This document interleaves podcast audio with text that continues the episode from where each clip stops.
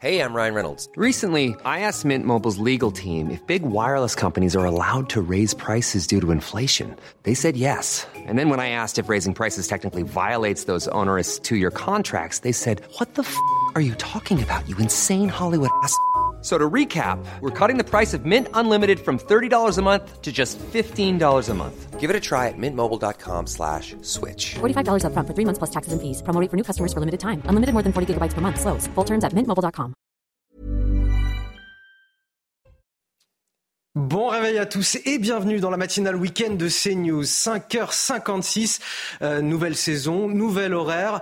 Euh, nous sommes avec Marine Sabourin pour les JT. Bonjour Marine. Bonjour Anthony, bonjour à tous. Juste avant de vous dévoiler le programme de notre émission, nos invités également tout de suite, l'éphéméride d'Alessandra Martinez.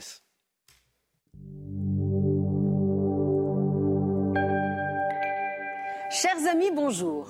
Nous souhaitons aujourd'hui une très bonne fête à tous les Grégoires, dont le saint patron fut l'un des plus grands papes de l'histoire, Saint Grégoire le Grand, qui est né vers 540. Son père est sénateur. Il compte dans sa famille plusieurs papes comme Félix III ou Agapé Ier. Bref, Grégoire appartient à un milieu très aisé et tout le destine à devenir un grand notable de son époque. Et pourtant, à la mort de son père, tout va basculer.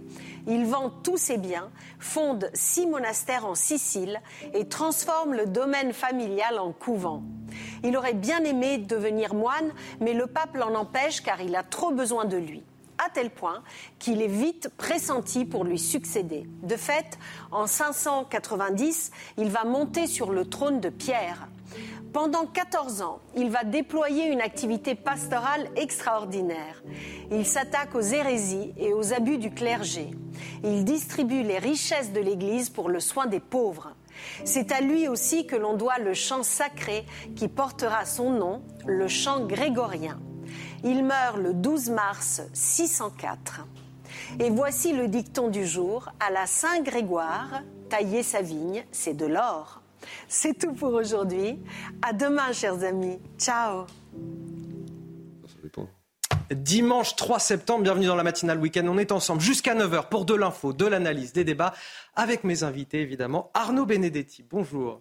Bonjour à vous. Politologue sur ce plateau avec nous pour décrypter toute l'actualité. Et Mathieu Hoc, bonjour. Bonjour Anthony, bonjour à tous. Secrétaire général du Cercle de réflexion Le Millénaire. Avant de vous dévoiler le, le programme, les titres de votre journal tout de suite, la météo. Karine Durand. C'est l'heure de vous plonger dans la météo avec Mondial Piscine. Mondial Piscine, la passion de réaliser vos rêves. Et Karine, aujourd'hui, c'est le début d'une vague de chaleur. Oui, avec de la chaleur généralisée au nord comme au sud, mais regardez l'état du ciel ce matin. C'est assez simple, hein. globalement c'est très dégagé. On a juste quelques brumes brouillards le long des côtes de la Manche, des Hauts-de-France en descendant, également vers l'ouest des Pyrénées, le sud de l'Aquitaine, mais tout cela va se dissiper vraiment très rapidement pour laisser place à un ciel bien dégagé. Attention au vent d'autant qui est gênant sur le midi toulousain, 70 km à l'heure, voire plus localement. Au cours de l'après-midi, c'est vraiment une très belle journée, un très beau dimanche avant la rentrée avec un soleil généralisé. En général, les brumes, les brouillards se sont dissipés. Il peut en résister quand même quelques, quelques-uns du côté des côtes normandes ou bretonnes. Un petit peu plus de nuages sur les Pyrénées, sur l'Aquitaine.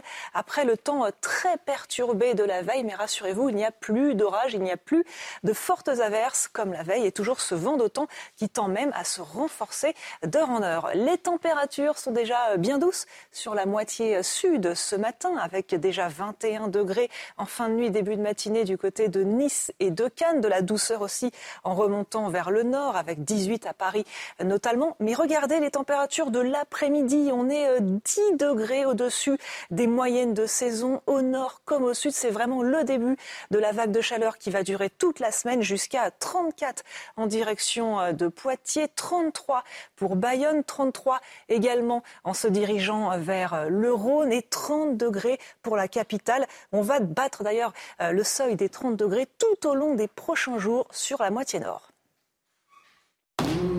C'était la météo avec Mondial Piscine. Mondial Piscine, la passion de réaliser vos rêves.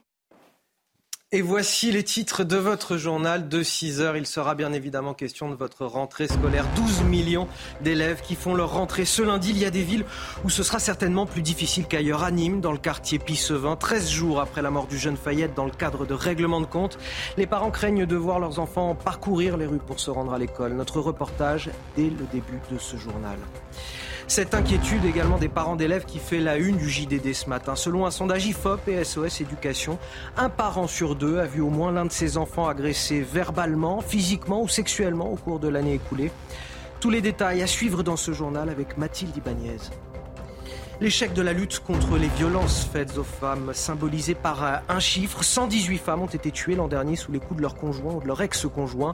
Chiffre publié par le ministère de l'Intérieur.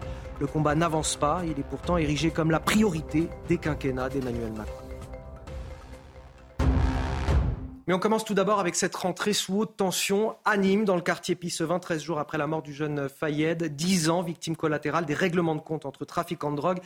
Il devait cette année faire son entrée en classe de 6e. Oui, une cellule d'écoute et d'accompagnement était mise en place dans son école primaire La Canale et au collège Condorcet. Parents, enfants, enseignants craignent tous cette rentrée scolaire dans leur quartier après des semaines marquées par de nombreuses fusillades.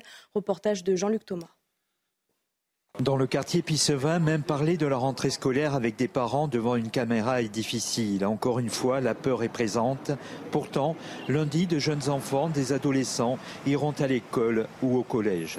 J'ai vraiment une pensée pour la famille, mais aussi pour tous les habitants de, ce quartier. J'ai aussi une pensée pour la communauté éducative des deux collèges qui vont accueillir les élèves de l'école La Canale, qui était en CM2. Donc c'est à la fois le collège Condorcet, le collège Jules Verne.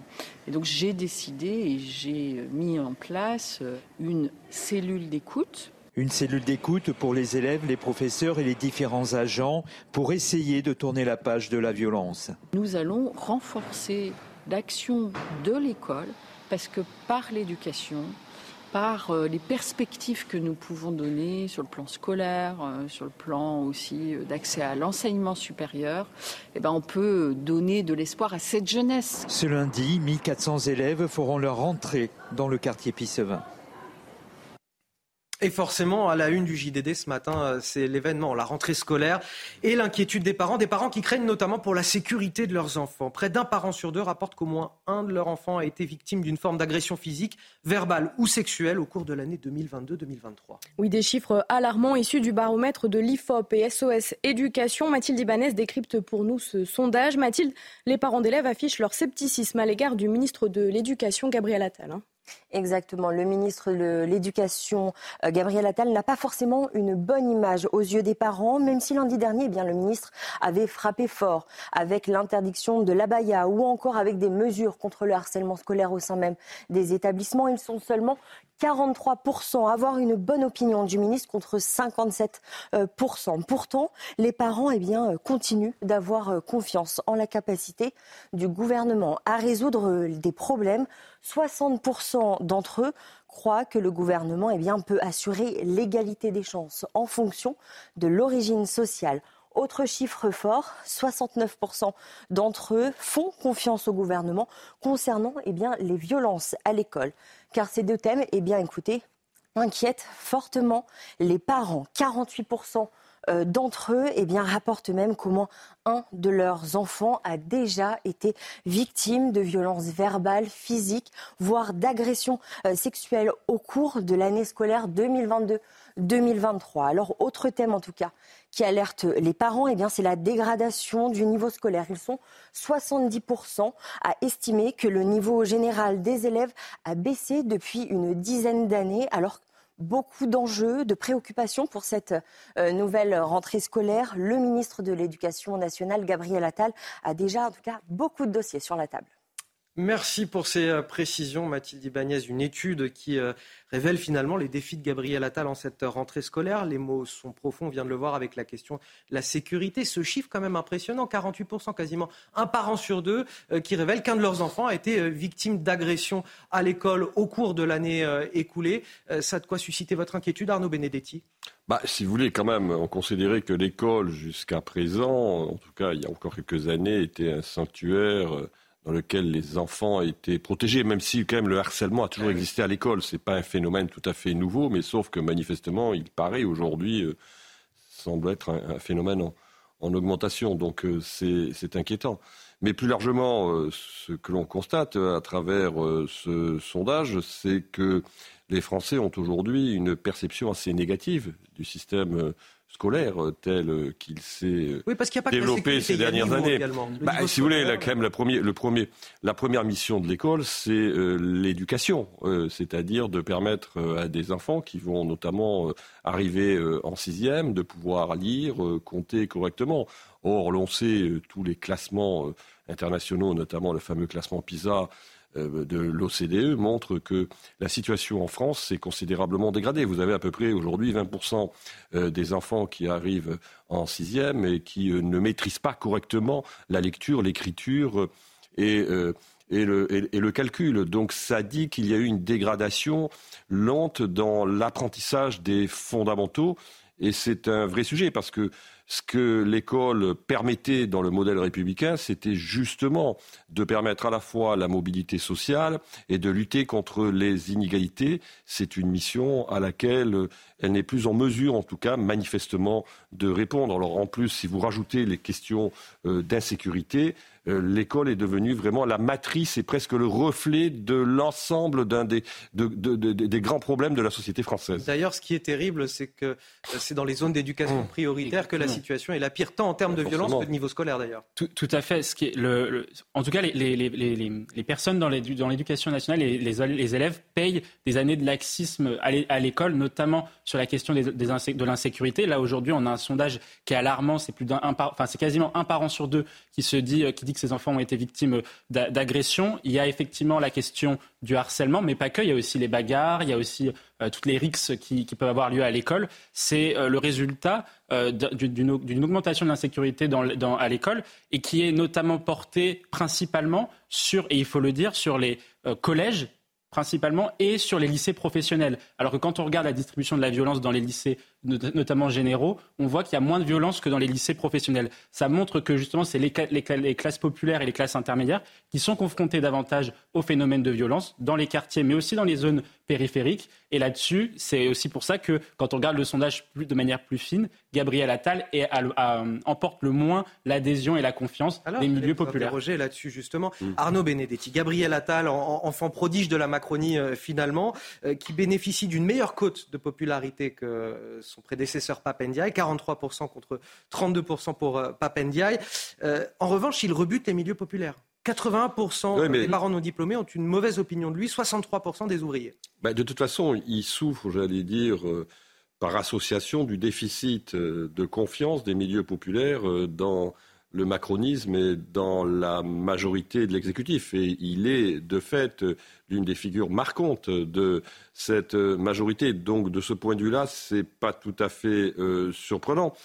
Mais euh, il essaye, en tout cas, de rattraper euh, le déficit creusé par son prédécesseur dans la confiance il le fait déjà. dans le ministre de l'Éducation nationale. Il l'a fait notamment à travers ses déclarations concernant l'interdiction euh, de la baya. Donc de ce point de vue-là, en tout cas sur sa communication immédiate d'entrée dans le mandat, on peut considérer qu'il a mieux réussi euh, que son prédécesseur. Mais la difficulté, si vous voulez, c'est que, en fin de compte, et ce qui explique peut-être aujourd'hui la réserve des Français, non seulement vis-à-vis de Gabriel Attal, mais aussi globalement dans l'action publique en matière d'éducation nationale, c'est que, euh, si vous voulez, on est passé de Blanquer à euh, et on revient maintenant à Attal avec une, bien sûr une conception qui est un peu plus conforme à ce que l'on attend peut-être d'un ministre de l'Éducation nationale dans la République. Mais ces zigzags, j'allais dire presque idéologiques, perturbent forcément la perception des Français.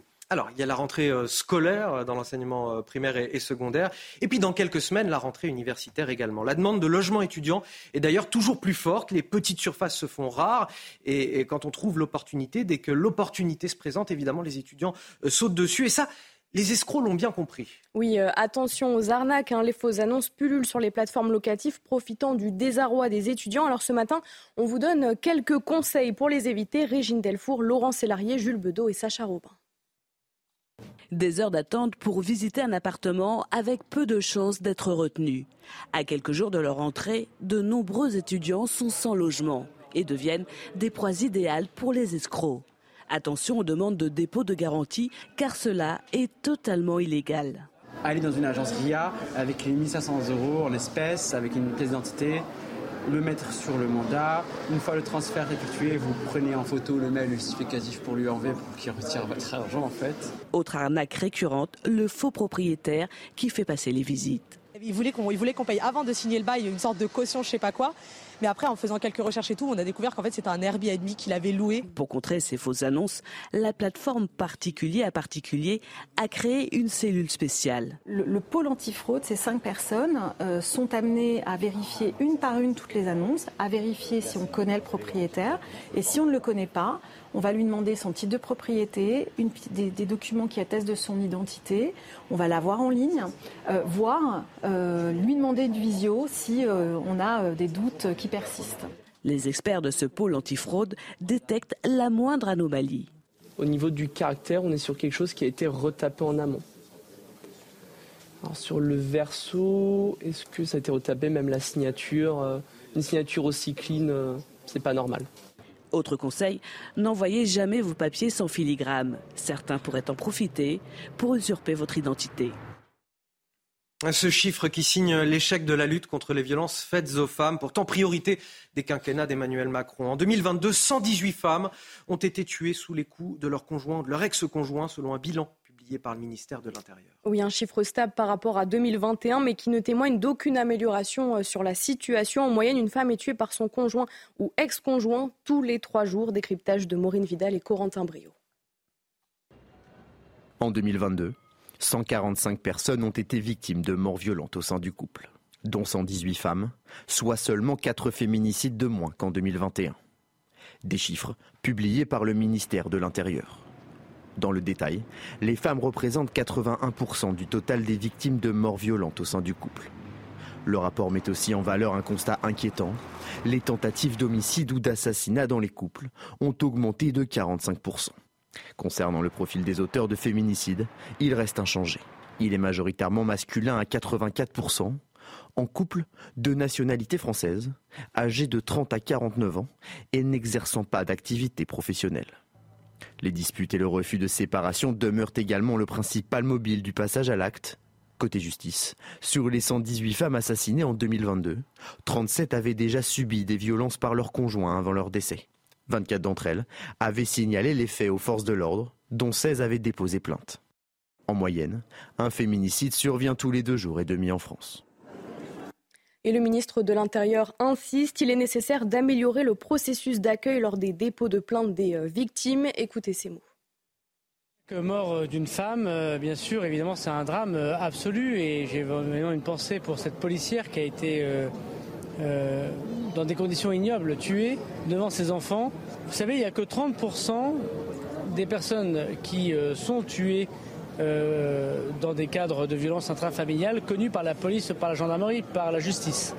Évidemment, on doit améliorer les processus, l'écoute des policiers, des gendarmes, de la justice. Je sais qu'Éric Dupond-Moretti est très sensible pour que nous puissions ne plus avoir euh, une seule personne qui saisit la police et qui, euh, évidemment, meurt sous les coups de son compagnon, de son ex-compagnon.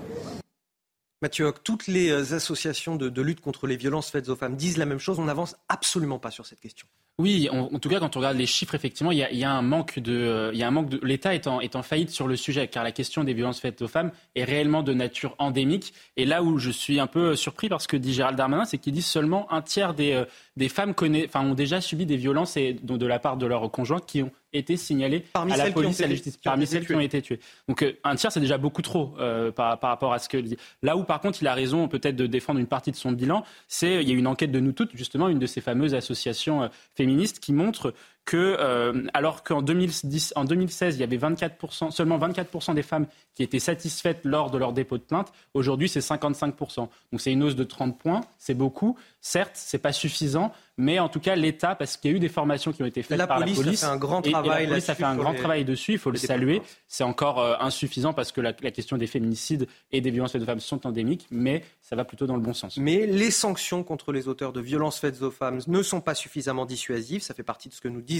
les associations. Les téléphones grave danger sont toujours difficiles à obtenir. Les bracelets anti-rapprochement, il faut le consentement le consentement de l'homme qui sort euh, de prison pour l'avoir. Les places d'hébergement sont toujours insuffisantes lorsqu'il faut mettre les femmes en sécurité. Voilà quelques-uns des arguments qui sont avancés par ces associations. Ah oui, c'est un échec et c'est d'autant plus un échec qu'on sait qu'il existe dans d'autres pays des mesures qui permettent euh, justement de faire reculer ce phénomène. Je pense notamment de ce point de vue-là au modèle euh, espagnol qui est plutôt un modèle qui a réussi. Et on ne comprend pas pourquoi finalement les autorités publiques en France sachant ce qui se passe ailleurs, euh, n'implémente pas ces mesures dans notre pays. La question de l'hébergement, c'est en effet une question importante, mais le problème, c'est que si vous voulez la difficulté qui est euh, d'autant plus cruelle pour les femmes qui sont victimes de violences que c'est elles qui doivent quitter très souvent le domicile euh, conjugal et non pas euh, le conjoint. Donc là aussi, il y a quelque chose qui est pour le moins surprenant, voire choquant, dans la prise en charge de ces, victimes. Allez, nous allons passer à la suite de l'actualité juste avant. Le rappel des titres, c'est avec vous, Marine Sabourin. En Espagne, de fortes pluies et des tempêtes ont provoqué des inondations dans le nord et à l'ouest du pays. Deux personnes sont mortes hier alors qu'elles descendaient le ravin du Gorgol dans la région d'Aragon. Après la série de vagues de chaleur qui a ravagé le pays tout au long de l'été, ces averses torrentielles persisteront jusqu'à demain. À l'occasion de la Mostra de Venise, le dernier film du réalisateur Roman Polanski a été projeté en son absence hier soir. Son producteur a brandi l'étendard de la liberté artistique intitulé The Palace. Son film a été tourné en Suisse et se veut comme une comédie à sketch dans un hôtel de luxe. Des associations féministes dénoncent une provocation. Et puis, ses qualifications en Formule 1, Carlos Sainz et sa Ferrari partiront en pole position du Grand Prix d'Italie. L'Espagnol a terminé premier face au leader du championnat Max Verstappen avec 13 millièmes de seconde d'avance seulement. En revanche, résultat compliqué pour les deux Français de chez Alpine. Pierre Gasly partira 17e devant Esteban Ocon. Le Grand Prix est à suivre dès 15h sur Canal+. Nous avons impérativement besoin d'une politique migratoire efficace. Ce sont les mots du président LR euh, du Sénat, Gérard Larcher, dans les colonnes du Parisien aujourd'hui en France. Oui, euh, présent aux côtés euh, d'Emmanuel Macron aux rencontres de Saint-Denis où étaient réunis tous les chefs de parti. Gérard Larcher a mis en garde le président contre les risques de l'inaction. Il s'est dit favorable à une réforme constitutionnelle sur l'immigration et suggère l'option du référendum sur le sujet une réforme constitutionnelle, dit-il, pour que les demandes d'asile soient faites en dehors du territoire français, pour instaurer des quotas ou encore modifier la gestion du regroupement euh, familial. Euh, Arnaud Benedetti, vous êtes euh, d'accord avec lui? C'est nécessaire d'en passer par là aujourd'hui? En tout cas, Gérard Larcher reprend finalement les propositions qui ont déjà été faites par LR il y a quelques mois. Mm. donc, il est, j'allais dire, dans la ligne du parti. La vérité, c'est que, en effet, je ne vois pas comment on peut aujourd'hui s'attaquer à la racine du problème sans euh, faire bouger l'édifice constitutionnel, parce que j'entends un certain nombre de formations politiques qui euh, demandent un référendum sur l'immigration. Le problème, c'est que l'article 11 de la Constitution ne permet pas d'interroger les Français sur ce sujet. Vous savez que euh, le, champ référendaire, il est très précis, et en l'occurrence, et il ne permet pas D'ailleurs, ce qui est très surprenant de pouvoir interroger sur tous les sujets. Euh, Donc je ne vois pas comment on ne peut pas, euh, si l'on veut véritablement euh, traiter ce sujet qui est une préoccupation majeure des Français, tous les sondages le, démontrent encore une fois, on voit bien que la question migratoire est devenue un des enjeux essentiels de la société française. Je ne vois pas comment on peut faire évoluer finalement notre politique migratoire et et, permettre de mieux la réguler euh, si l'on euh, n'assure pas une révision constitutionnelle qui est la seule qui permettrait de doter finalement l'État d'un certain nombre d'outils qui lui permettraient aujourd'hui de répondre à ce défi. Mathieu Hoc, sans une politique migratoire efficace, on ouvre la porte à l'extrême droite. C'est ce que dit aussi Gérard Larcher. Euh, il, a raison quand il dit ça. Il a raison aussi sur le, sur le contenu hein, de, ce qu'il propose. Moi, je suis complètement d'accord avec. Euh, c'est aussi ce que nous on propose hein, de pouvoir justement euh, décentraliser, on va dire déconcentrer dans les autres pays la, la, demande d'asile. Non, par contre, sur la question du référendum, il faut se poser juste la question à quoi ça sert de faire un référendum sur cette question Et effectivement, le, point de l'article 11, même si je pense que c'est de la politique économique, donc ça pourrait rentrer dans le, dans le débat, c'est normalement un le, référendum, c'est un outil de la monarchie présidentielle euh, dans le parlementarisme rationalisé qui vise à deux objectifs. Soit lever un blocage institutionnel. Est-ce qu'il y a un blocage institutionnel sur la question de l'immigration? Aujourd'hui Non Par contre, est-ce que, est que, le gouvernement va pouvoir avoir l'adhésion des LR Ça, c'est la question d'octobre. Et la deuxième, le deuxième objectif, c'est de consulter l'opinion publique sur, pour, avoir, pour recueillir un sentiment d'approbation. Or, on sait déjà depuis des dizaines d'années que l'immigration, la lutte contre l'immigration est un sujet de préoccupation majeure pour les Français. Ce nouveau refus d'obtempérer dans le département de l'Aude, en marge de la feria de Carcassonne. Un policier de 48 ans a été grièvement blessé après avoir été percuté par un automobiliste qui avait consommé euh, de l'alcool et des stupéfiants. Il a été interpellé, placé en garde à vue avec le passager du véhicule. Oui, une enquête a été euh, ouverte pour des faits de tentative de meurtre sur personne dépositaire de l'autorité publique, de conduite en état d'ivresse et sous l'emprise de stupéfiants. Écoutez euh, Bruno Bartoli syndicat sud unité SGP Police. On est sur la, route de, Limoux à, Carcassonne. Il est euh, environ une heure et demie du matin et on a euh, des policiers qui font un contrôle d'alcoolémie, enfin un contrôle routier plus exactement. Et, chacun attendait son tour. Quand ça a été le tour d'un véhicule monté par deux individus, ben, le conducteur a foncé délibérément sur les policiers euh, a foncé délibérément sur le policier. J'appuie là-dessus parce que du coup, on n'est plus dans le refus d'obtempérer. Et là, on est dans la. D'ailleurs, je crois que ça a été qualifié comme ça par le parquet. On est dans l'homicide volontaire ou la tentative, la tentative d'homicide. Euh, volontaire ou la tentative d'assassinat. Et je crois que c'est ce qui est important de retenir, c'est que on banalise parfois les refus d'obtempérer, on oublie juste qu'un conducteur, par destination, utilise son, véhicule comme une arme et on avait en fait au volant un criminel. Euh, voilà sur la situation. En ce qui concerne le policier, euh, ses jours ne sont pas en danger, mais il a fait un vol plané de, 4 mètres, environ 3-4 mètres, et il est retombé sur le pare-brise du, véhicule. Et puis à Niamey, au Niger, où cela fait maintenant un mois que les militaires ont pris le pouvoir, hier des milliers de manifestants se sont réunis près d'une base militaire pour réclamer le départ des soldats français. Oui, un rassemblement euh, organisé à l'appel du mouvement M62, une coalition d'organisations de la société civile hostile à la présence des 1500 soldats français pourtant déployés dans la lutte anti-djihadiste au Niger. Je vous propose d'écouter ces quelques manifestants dont les propos illustrent bien la progression du sentiment euh, anti-français dans le pays. Vive le Niger. Nous n'avons pas besoin de la petite France. La petite France n'a qu'à partir. Notre seule demande, notre ultime, demande, c'est le départ le départ, le départ des, des Français qui sont sur le territoire nigérien. Nous n'avons pas besoin de ces gens ici. Nous n'avons pas besoin, et on le répète, on est prêt à mourir pour défendre notre patrie. On est prêt à mourir pour les faire partir. Ils doivent partir. Ils n'ont pas, pas besoin d'eux ici. Nous sommes là et nous sommes là pour toujours. Jusqu'au jour où la France pliera bagage. Et elle pliera bagage, je vous l'ai dit.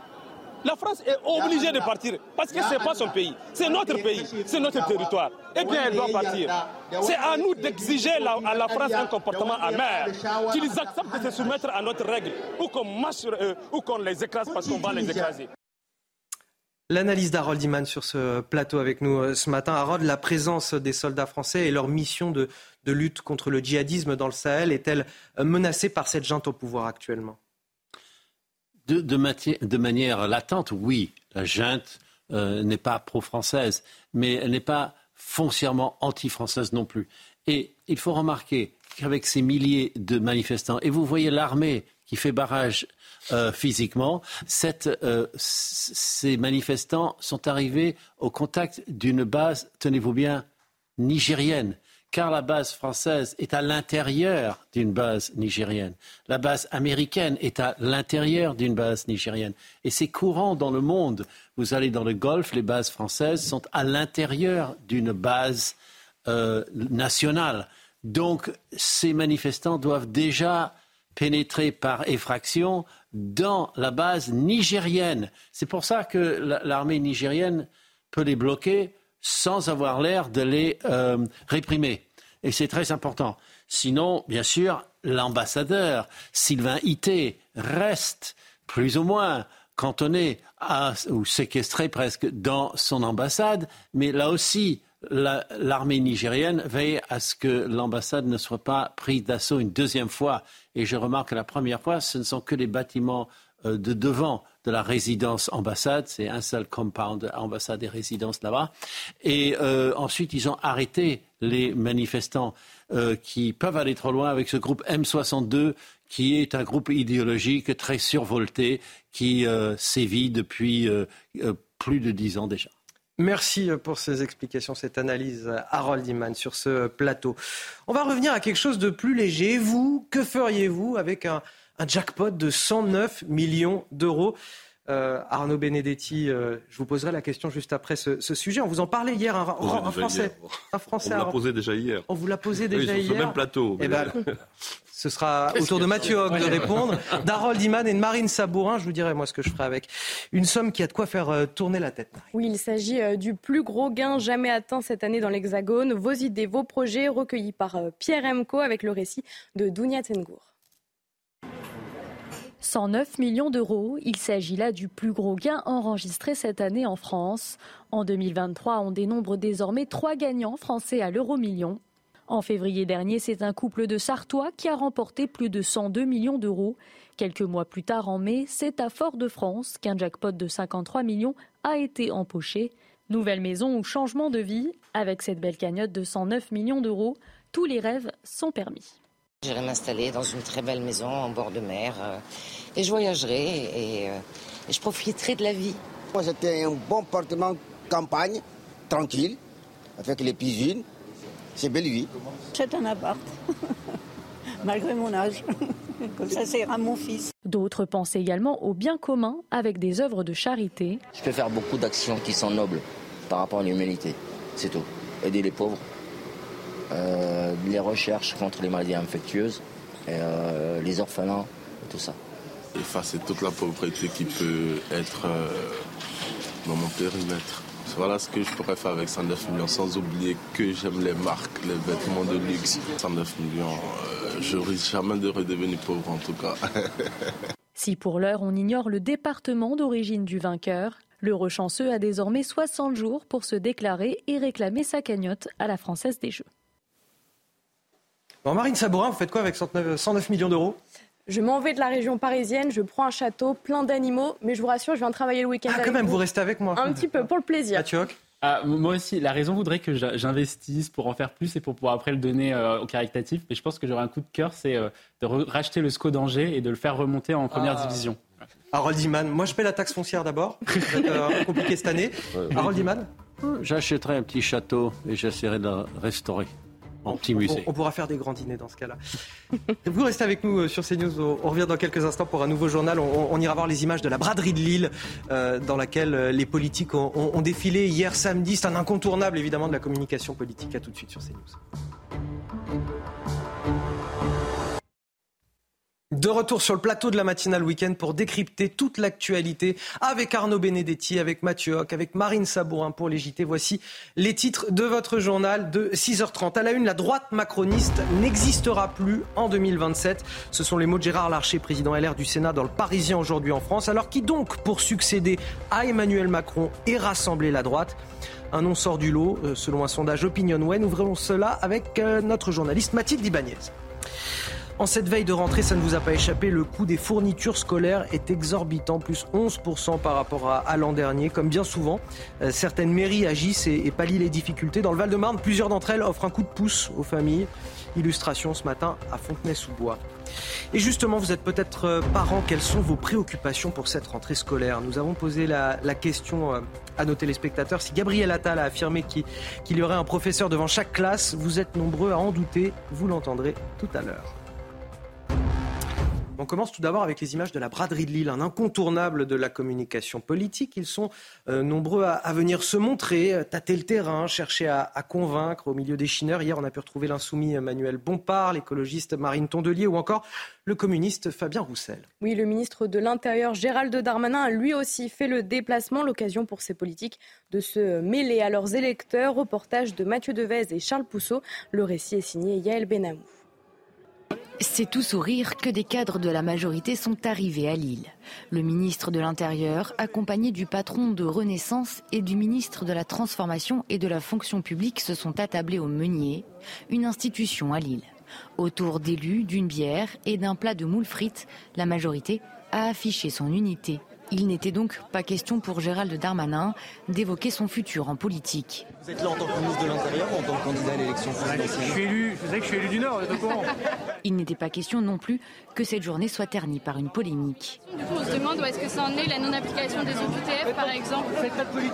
Un peu plus tôt dans la journée, le ministre Stanislas Guérini est allé au contact des Lillois. Il a été interpellé notamment sur l'inflation qui préoccupe les Français. Plusieurs personnalités politiques de l'opposition étaient aussi présentes, comme Manuel Bompard ou bien Mathilde Panot. Un défilé politique qui ne fait pas l'unanimité auprès des Lillois. Je trouve que c'est pas forcément leur place. Ils n'ont pas être là, c'est festif, c'est voilà, c'est bon enfant, mais c'est pas politique ici. À noter, la maire de Lille, Martine Aubry, qui ne rate habituellement jamais la braderie, n'a pas pu être présente pour des raisons de santé. Alors c'est vrai, je le disais tout à l'heure, c'est un incontournable de la communication politique et pourtant, quand on interroge les gens, ils nous disent bon, pas forcément leur place dans cet événement qui est à la fois populaire et plutôt apolitique. Oui, enfin, les politiques ont toujours été dans des événements festifs ou dans des marchés. Ça fait partie, j'allais dire, d'un exercice un peu obligé. Ils vont gagner en proximité dans des grands événements populaires de ce type. Et puis, bon, il faut être clair, hein, dans le Nord, il y a beaucoup de leaders politiques qui sont présents et implantés territorialement. Gérald Darmanin, ça a été rappelé. le, Nord symbolise Monsieur, beaucoup de combats. En fait. Monsieur Roussel, Marine Le Pen, hein, qui est également élu du Nord, qui n'y était pas, je crois d'ailleurs, elle, de son côté, qui a plutôt adopté une stratégie de discrétion ces, ces derniers temps. J'allais dire, oui, ça fait partie de la communication politique euh, traditionnelle euh, des, des, hommes politiques, surtout dans cette rentrée. Mathieu Hoc. Mais c'est vrai que les acteurs, euh, de, les acteurs qui participent à ce type d'événement, que ce soit les citoyens, ou moi je pense aussi, je fais le parallèle avec le salon de l'agriculture oui, aussi, les sûr. agriculteurs voient souvent d'un très mauvais œil, enfin d'un mauvais œil ou d'un œil très circonspect les, euh, la présence des politiques, parce que c'est ce que rappelle, rappelle le, le, reportage. Il n'y a euh, effectivement pas besoin de faire de la politique sur des sujets comme la braderie ou euh, l'agriculture pour ce qui est du salon international de l'agriculture. La droite macroniste qui était donc euh, présente en, en, en, la personne, en tout cas incarnée de, Gérald Darmanin, et cette droite macroniste qui n'existera plus lors de la présidentielle, puisqu'Emmanuel Macron ne pourra pas se représenter. Ce sont les mots de Gérard Larcher, le président LR du Sénat, dans une interview donnée ce matin aux Parisiens aujourd'hui en France. Alors cette question, qui donc pour succéder à Emmanuel Macron et rassembler la droite? Eh bien, c'est la question posée par Opinionway également dans le Parisien ce matin et on voit cela en détail avec vous, Mathilde Ibanez. Un visage, Mathilde, semble sortir du lot. Hein. Exactement, pour l'ensemble des Français comme pour les sympathisants de droite et du centre. Édouard Philippe est la figure la plus fédératrice à droite, selon un sondage Opinionway pour le Parisien ce matin.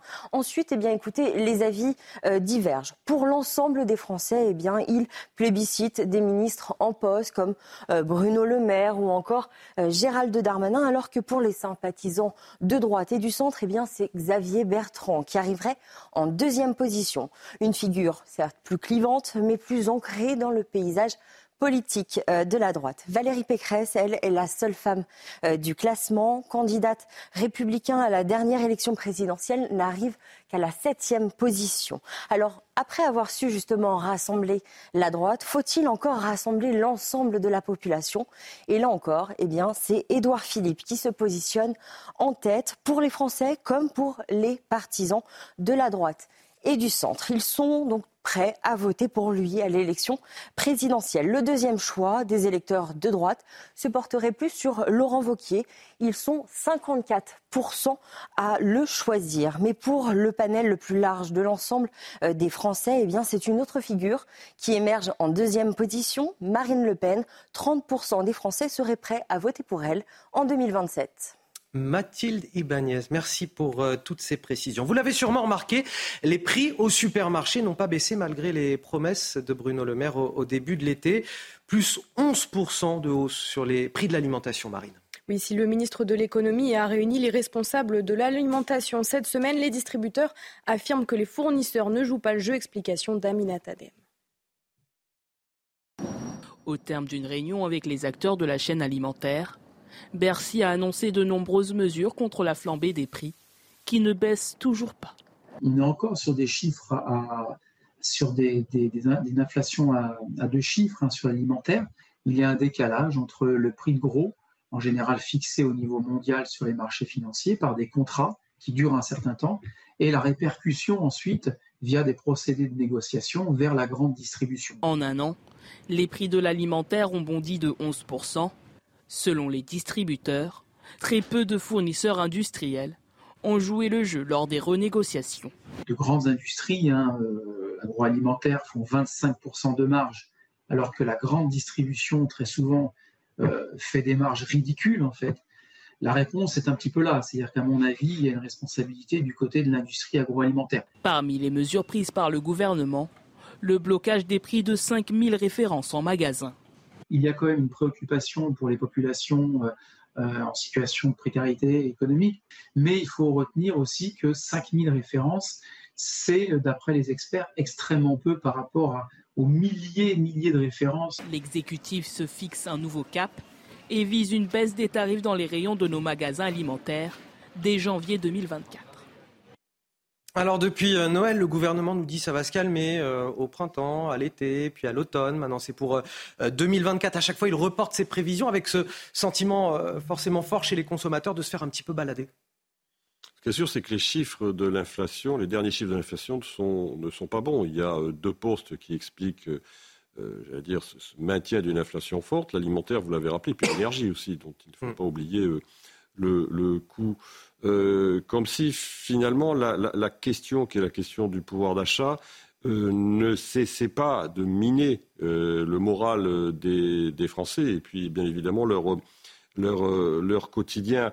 on est loin finalement des déclarations de M. le maire ou même de Mme Borne selon lesquelles on aurait passé ce pic euh, de l'inflation, parce que les Français, dans leur quotidien, le vivent régulièrement dans un pays où quand même ceux qui sont le plus touchés sont les plus pauvres et où on a une explosion de la pauvreté. Faut-il rappeler quand même 10 millions de pauvres aujourd'hui en France? C'est un chiffre qui est particulièrement préoccupant et particulièrement inquiétant. Donc les répercussions sociales et politiques sont majeures à partir de ce dossier plus 11% également pour les fournitures scolaires, selon une étude de la Confédération syndicale des familles. Alors pour y faire face, plusieurs villes du Val-de-Marne offrent un coup de pouce aux familles. Oui, euh, stylo, matériel de géométrie, ardoise ou encore dictionnaire. L'objectif est de permettre à tous les élèves de ne pas manquer euh, de matériel pour la rentrée. Illustration à Fontenay-sous-Bois avec Corentin Brio et Laurent Sélarié. Allez, on ouvre les portes, messieurs, dames, rentrez, je vous en prie. Un rendez-vous matinal pour ces dernières heures de préparation avant la rentrée des classes. Les élèves de maternelle et de primaire des écoles de Fontenay-sous-Bois sont venus récupérer les fournitures scolaires offertes par la ville. Avec une colle, une gomme, un stylo vert, un stylo noir, un stylo rouge et un crayon à papier. Mais moi j'ai choisi cette rouge. Un coup de pouce financier que les parents accueillent volontiers. On a l'habitude, hein. on est des Fontenaisiens de longue date, du coup c'est vrai qu'on a l'habitude de, cette initiative et c'est super sympa. Avec un budget de 50 000 euros, la mairie peut offrir aux enfants le nécessaire dans un contexte de hausse des prix des fournitures. On a à peu près entre 4500 et 5000 enfants scolarisés euh, sur la ville. On offre aussi les fournitures scolaires euh, aux, enfants qui sont euh, dans le privé, parce qu'on est à partir du moment où ils sont fontenaisiens, ils ont droit aux fournitures scolaires. C'est ce qui permet de faciliter la scolarité des enfants, et notamment en ce moment où le pouvoir d'achat est difficile pour les Français, pour les fontenaisiens, pour les fontenaisiennes. Une trousse bien faite et un cartable bien rempli donc pour démarrer l'année scolaire de la meilleure manière possible se faire prescrire des antibiotiques sans passer chez le médecin généraliste. Ce sera bientôt possible. L'annonce a été faite cette semaine par la Première ministre Elisabeth Borne afin d'améliorer l'accès aux soins des patients. Oui, et cela concernerait euh, notamment la prescription d'antibiotiques contre les cystites et les angines après un test préalable. L'objectif est de désengorger les cabinets médicaux et les urgences. On va passer à, l'actualité euh, internationale à présent avec vous, Harold Iman. En Chine, une nouvelle législation est entrée en, vigueur hier. Les mineurs ne peuvent désormais plus accéder à Internet pendant la nuit, fini euh, le téléphone ou l'ordinateur entre 22h et 6h du matin. Oui, il sera également contrôlé le temps passé sur les écrans à l'aide euh, de l'installation d'un chronomètre. Les euh, moins de 8 ans ne pourront par exemple pas dépasser 40 minutes par jour dessus. Harold Iman, c'est encore une mesure gouvernementale pour contrôler Internet, mais cela va un petit peu plus loin aujourd'hui. Oui, il y a beaucoup de domaines qui sont affectés. Alors, dans, le cas des enfants, il y a quand même le contrôle parental. C'est eux qui doivent installer euh, les euh, minuteurs sur les téléphones de leurs enfants. Mais ils sont fortement encouragés à le faire parce que, bien sûr, il y a le problème de la myopie, il y a les déficits d'attention, tous ces problèmes qui euh, s'expliquent relativement bien. Mais au-delà de ça, le contrôle sur l'Internet, euh, généralisé. Par exemple, le parti s'intéresse aux réseaux sociaux et à la lecture de vos articles de presse en ligne. C'est-à-dire si vous lisez trop d'articles étrangers, notamment financiers, qui annoncent que l'économie chinoise serait en baisse, là vous êtes repéré. C'est une nouvelle mesure. Et euh, aussi, par exemple, si vous achetez trop de paracétamol avec votre carte de crédit, euh, puisqu'il n'y a plus les espèces en Chine, on n'utilise pratiquement plus de billets de banque du tout. Eh bien, quand il y a la Covid, on sait que vous êtes susceptible d'avoir déjà attrapé le virus et on frappe à votre porte parce qu'on a regardé vos achats. Donc tout ceci se avance dans tous les sens et on, est fortement encouragé sur le web à être euh, voilà, patriotique et obéissant. Et la mesure avec les enfants n'est que la pointe de l'iceberg. Merci euh, Harold Iman pour ces euh, explications. Cette image, pour finir, d'une météorite qui a survolé la Turquie hier soir, sont des images toujours impressionnantes. Un, instant capturé par des habitants de la ville d'Erzurum. Une météorite similaire avait d'ailleurs été aperçue en février dernier en France, en Normandie. Oui, tout à fait. Alors chaque année dans le monde, jusqu'à 84 000 météorites de masse supérieure à 10 grammes atteignent le sol chaque année, ce qui correspond à une météorite toutes les 6 à 30 minutes. Toujours très euh, sympathique à observer, impressionnant, mais, mais très très joli dans, dans le ciel. On va passer au sport à présent, journal des sports, avec du rugby, troisième et dernière journée euh, du top 14 pour cause de mondial. Oui, euh, Clermont se rassure euh, avant la trêve. Victoire étriquée des Auvergnats face à La Rochelle. La SM ouvre rapidement le score et en force grâce à Percy Liato. Les Rochelais euh, répliquent dès la 25e minute de jeu. Rémi Piquet charge la défense clermontoise et sert Judicaël Cancorier. Le troisième ligne n'a plus qu'à conclure dans l'embut.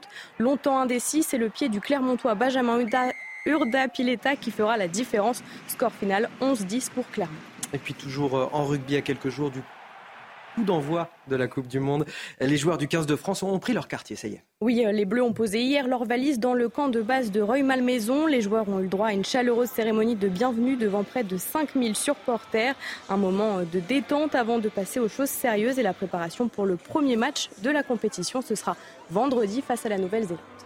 Puis du football avec euh, la suite de la quatrième journée de Ligue 1 et ce choc entre Monaco et Lens. Le résumé du match signé Damien Bourdeil. Démonstration de Monaco face au RC c'était le choc du soir en Ligue 1. Corner de Caio Henrique, la tête de la recrue monégasque Wilfried Singo. Premier but avec la SM. Minamino, ici balle au pied, très en forme en ce début de saison, comme son équipe d'ailleurs. Sergolovin, 2-0, c'est le score à la pause. Et puis Caio Henrique, encore sur corner, encore pour une tête, après celle de Singo, celle de Maripane, 3-0. Monaco est toujours invaincu, Lens au contraire n'a toujours pas décroché de victoire en championnat cette saison. 6h45 sur CNews, c'est l'heure du rappel de l'actualité, c'est avec vous Marine.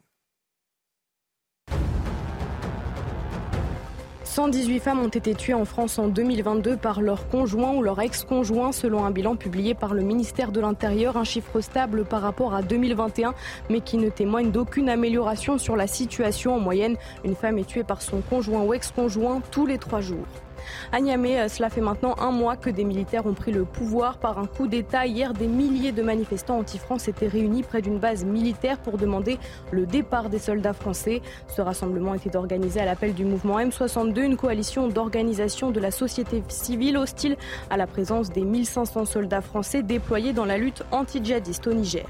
Et puis le typhon Eku devrait euh, frapper dans la soirée les côtes de Taïwan. 3000 personnes ont été évacuées de zones à risque ce matin, notamment le long des côtes sud-est de l'île. Eku a déjà euh, provoqué des pluies importantes et fait souffler des vents jusqu'à 100 km/h. C'est le premier typhon à atteindre des côtes taïwanaises depuis 4 ans. 12 millions d'élèves vont faire leur rentrée scolaire euh, dès demain et, beaucoup d'inquiétudes occupent forcément euh, l'esprit euh, des parents à la veille de cette rentrée. Parmi elles, la crainte de ne pas avoir un, professeur dans chaque classe. 2700 postes d'enseignants n'ont pas été pourvus à la suite des derniers concours de recrutement. Je vous propose d'écouter quelques-unes des craintes de ces parents que nous avons pu interroger. Ce serait plutôt la présence des enseignants et de tout le personnel des écoles. Que tous les enseignants soient présents, notamment à leur rentrée toute l'année, les personnels de la cantine, les animateurs, etc. Il y a eu pas mal d'enseignants effectivement absents l'année dernière et qui ont eu du mal à être remplacés sur le long terme. Enfin, sur le niveau du personnel et le turnover, c'est assez tendu en fait. Enfin, il n'y a pas assez d'effectifs. Enfin, on sent bien que les, les assistantes maternelles, elles restent pas. Qu'une semaine, on sent que c'est enfin, voilà, vers l'autonomie et on s'occupe moins d'eux. Je sais qu'il manque du personnel. Je sais que c'est un gros souci en plus dans le quartier, dans le 15e. Euh, en tout cas, à la mairie, il m'avait dit que c'était un gros problème et le recrutement, il était compliqué. Euh, ce qui m'inquiète un peu, moi, franchement, c'est le raccourcissement des congés scolaires. Je trouve ça pas normal. Pour eux, ils ont besoin de repos également. Et quelles sont euh, les inquiétudes et les attentes également du personnel euh, enseignant? Nous sommes avec Maxime Repère. Bonjour. Vous êtes euh, vice-président du, SNALC, le syndicat des personnels de l'éducation nationale. Tout d'abord, qu'est-ce que vous répondez aux, parents qu'on vient d'entendre qui craignent de ne pas avoir toujours de professeurs devant leur enfant cette année? Écoutez, cette, crainte, elle est euh, naturellement légitime. Hein. quand on regarde un petit peu euh, l'actualité, quand on s'informe un petit peu, euh, ça fait plusieurs, plusieurs années que notre syndicat tire la sonnette d'alarme, puisqu'effectivement, il y a une grave crise, probablement même la plus grave crise de recrutement des personnels enseignants qu'ait connue notre Ve République. Et effectivement, notre métier n'attire plus, les postes ne sont pas tous pourvus. Donc euh, là, on, en fait, on voit de plus, de plus en plus, euh, depuis 2-3 euh, ans, justement ce problème que l'institution ne peut plus cacher décemment. Euh, on a euh, vu ce matin l'inquiétude aussi des, parents quant à la sécurité des enfants. C'est un sondage euh, IFOP pour le JDD et SOS Éducation. On aurait un parent sur deux qui déclare qu'un de leurs enfants a été victime au cours de l'année écoulée d'une agression, qu'elle soit verbale, physique ou sexuelle au sein de l'établissement scolaire. Est-ce que là, ça fait partie des problèmes que vous estimez, vous aussi, importants pour cette rentrée?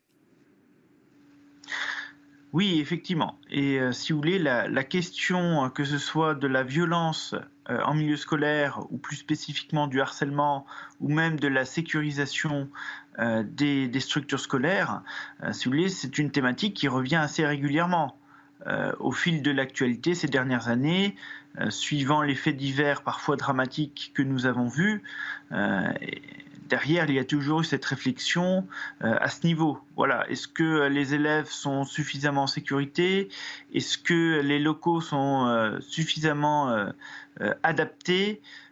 Voilà, des, des, thématiques qui reviennent très régulièrement et notre syndicat est très vigilant, bien évidemment, sur ces questions. Autre gros sujet de la rentrée également, l'interdiction de, la baya à partir de, demain. Euh, est-ce que là aussi vous appréhendez l'application de, la loi dans les établissements scolaires? Ça va être difficile euh, d'affronter cela pour les personnels enseignants.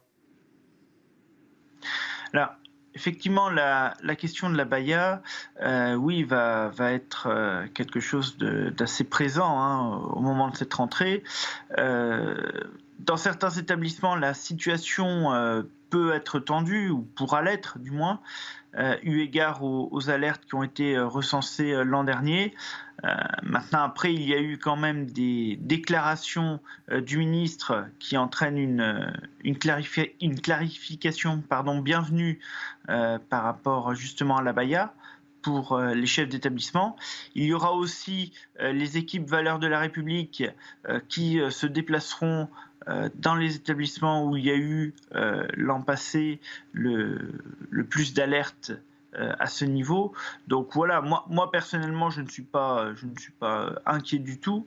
je pense que cette clarification était nécessaire par rapport à l'interdiction de la baya, qui, je le rappelle, n'est pas simplement un vêtement à portée culturelle, hein, mais également un vêtement religieux. Voilà. Donc, il s'agit tout simplement d'appliquer la loi de 2004, une loi d'ailleurs que notre syndicat est le seul syndicat au niveau de l'éducation à avoir approuvé. Merci euh, Maxime Repère. Je n'ai plus qu'à vous souhaiter une bonne rentrée. Désormais, je le rappelle, vous êtes le vice-président du SNALG, euh, le personnel de, l'éducation euh, nationale. Vous restez avec nous sur CNews. Il sera encore question de rentrée scolaire dans votre journal de 7 heures, puisque nous irons à, Nîmes, dans le quartier de Pissevin, où le jeune Fayed a été tué dans dans le contexte d'un règlement de compte dans ce quartier. Évidemment, l'inquiétude des parents est très forte euh, à, la veille de cette rentrée scolaire. A tout de suite. Bienvenue à tous dans la matinale week-end sur CNews. Il est quasiment 7 heures de l'info, de l'analyse, des débats. C'est sur ce plateau avec euh, Arthur de Vatrigan et euh, Guillaume Bigot qui m'accompagnent encore une fois ce matin. Avant de vous dévoiler le programme des festivités tout de suite. La météo de votre dimanche 3 septembre, c'est avec Karine Durand. C'est l'heure de vous plonger dans la météo avec Mondial Piscine. Mondial Piscine, la passion de réaliser vos rêves. Et Karine, c'est le début d'une vague de chaleur. Oui, avec vraiment une chaleur généralisée à l'ensemble du pays et du plein soleil dès ce matin. Le ciel est bien dégagé. On a juste quelques brumes, quelques brouillards du côté des côtes de la Manche jusqu'en remontant vers la mer du Nord ou encore au sud-ouest après toutes les pluies de la veille. Mais globalement, tout va se dissiper très rapidement et partout, c'est le soleil qui va s'imposer pour l'après-midi. Regardez la carte de l'après-midi complètement jaune, un ciel dégagé euh, partout. Il peut résister encore quelques brumes, quelques brouillards sur les côtes de la Manche, mais vraiment pas grand-chose. Et puis toujours ce vent d'autant qui est très embêtant sur le midi toulousain qui souffle à 80 km à l'heure. Et bonne nouvelle pour le sud-ouest, pour les Pyrénées, il n'y a plus d'orage, plus de fortes averses comme c'était le cas hier. Les températures sont déjà bien douces le matin sur la moitié sud, en particulier sur la côte d'Azur, 21 degrés pour Nice et pour Cannes, 15 degrés du côté de Bayonne et déjà 18 degrés pour la région parisienne. Mais regardez l'après-midi, des valeurs qui sont exceptionnelles ou en train de le devenir avec des températures supérieures aux moyennes de 10 degrés par rapport donc au normal. La chaleur remonte de plus en plus vers le nord. 30 pour Paris, 33 à Bourges. Elle devient vraiment extrême du côté de l'ouest et du sud-ouest avec 34 du côté euh, de Poitiers et 33 pour Bayonne. Et ça va durer tout au long de la semaine. C'était la météo avec Mondial Piscine. Mondial Piscine, la passion de réaliser vos rêves. Il est 7h sur CNews. Bon réveil à ceux qui nous rejoignent. On décrypte ensemble toute l'actualité avec Guillaume Bigot, politologue, Arthur de Vatrigan, directeur de la rédaction L'Incorrect et Marine Sabourin pour les JT. Voici tout de suite les titres de votre journal de 7h. L'échec, l'échec de la lutte contre les violences faites aux femmes, symbolisé par un chiffre. 118 femmes ont été tuées l'an dernier sous les coups de leur conjoint ou de leur ex-conjoint. Chiffre publié par le ministère de l'Intérieur. Le combat n'avance pas. Il est pourtant érigé comme la priorité du quinquennat des quinquennats même d'Emmanuel Macron. 12 millions d'élèves font leur rentrée ce lundi. Il y a des villes où ce sera certainement plus difficile qu'ailleurs. À Nîmes, dans le quartier Pissevin, 13 jours après la mort du jeune Fayette dans le cadre de règlement de compte, les parents craignent de voir leurs enfants parcourir les rues pour se rendre à l'école. Notre reportage dès le début de ce journal. Et puis, cette inquiétude des parents d'élèves qui fait la une du JDD ce matin. Selon un sondage IFOP et SOS Éducation, un parent sur deux a vu au moins l'un de ses enfants agressé verbalement, physiquement ou sexuellement au cours de l'année écoulée. Tous les détails à suivre dans ce journal avec Mathilde Ibanez. On commence avec euh, ce chiffre qui signe finalement l'échec de la lutte contre les violences faites aux femmes, pourtant priorité des quinquennats d'Emmanuel Macron. En 2022, 118 femmes ont été tuées sous les coups de leur conjoint ou de leur ex-conjoint, selon un bilan publié par le ministère de l'Intérieur.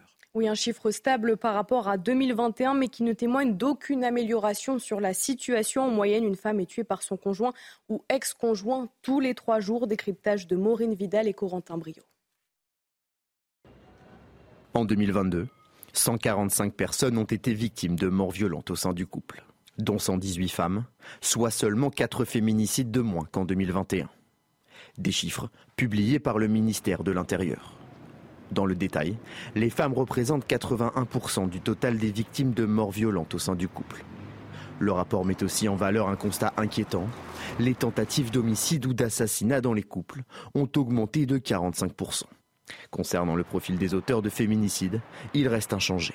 Il est majoritairement masculin à 84%, en couple de nationalité française, âgé de 30 à 49 ans et n'exerçant pas d'activité professionnelle. Les disputes et le refus de séparation demeurent également le principal mobile du passage à l'acte. Côté justice, sur les 118 femmes assassinées en 2022, 37 avaient déjà subi des violences par leur conjoint avant leur décès. 24 d'entre elles avaient signalé les faits aux forces de l'ordre, dont 16 avaient déposé plainte. En moyenne, un féminicide survient tous les deux jours et demi en France. Et le ministre de l'Intérieur insiste, il est nécessaire d'améliorer le processus d'accueil lors des dépôts de plainte des victimes. Écoutez ces mots. À chaque mort d'une femme, euh, bien sûr, évidemment, c'est un drame euh, absolu et j'ai vraiment une pensée pour cette policière qui a été euh, dans des conditions ignobles tuée devant ses enfants. Vous savez, il n'y a que 30% des personnes qui sont tuées dans des cadres de violence intrafamiliale connus par la police, par la gendarmerie, par la justice. Évidemment, on doit améliorer les processus l'écoute des policiers, des gendarmes, de la justice. Je sais qu'Éric Dupond-Moretti est très sensible pour que nous puissions ne plus avoir euh, une seule personne qui saisit la police et qui, euh, évidemment, meurt sous les coups de son compagnon, de son ex-compagnon. Alors Guillaume Bigon, on a ce chiffre qui tombe deux jours après le meurtre sauvage d'une femme en pleine rue par son ex-conjoint. Ça s'est passé à, à Chambéry, en Savoie. Et puis, au-delà même du chiffre des féminicides, on en a quatre de moins que l'année précédente, on ne peut pas estimer que cela soit un, succès.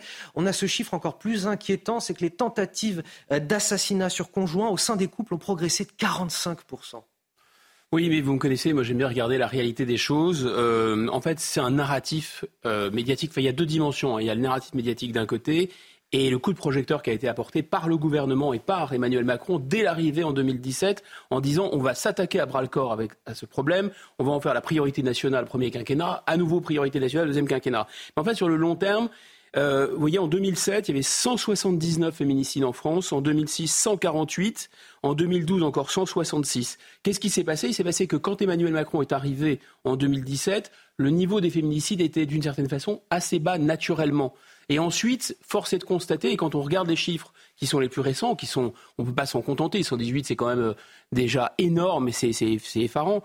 Euh, quand on regarde les chiffres, on voit quand même, le plus inquiétant me semble-t-il, et ce qui montre que cette politique gouvernementale n'est pas très efficace, c'est qu'il y a au moins 30% des femmes qui sont victimes de féminicide qui avaient déjà eu affaire euh, au service de police, ou en tout cas qui s'étaient déjà plaintes et qui avaient déjà été victimes de violences. Donc on n'a pas été en mesure de protéger ces femmes. Et deuxième élément, parce que le narratif, c'est aussi l'Espagne, l'Espagne, ça fonctionne bien en Espagne. En Espagne, ça remonte les féminicides. Donc malheureusement, il y a quelque chose qu'on ne peut pas.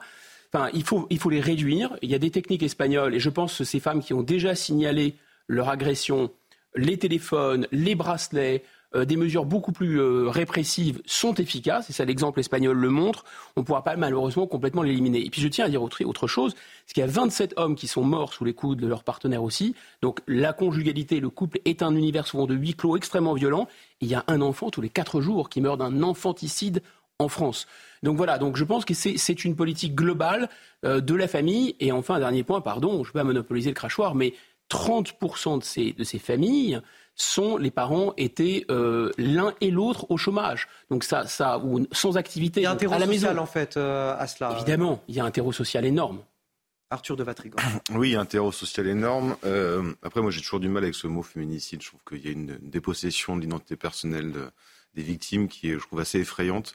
Et je suis pas certain que ce soit un mot qui permette de bien résoudre le problème, parce qu'elles sont pas tuées en tant que femmes, elles sont tuées parce que c'est la femme d'eux. C'est toujours un rapport au couple, c'est toujours un rapport à, à, au mari, au conjoint.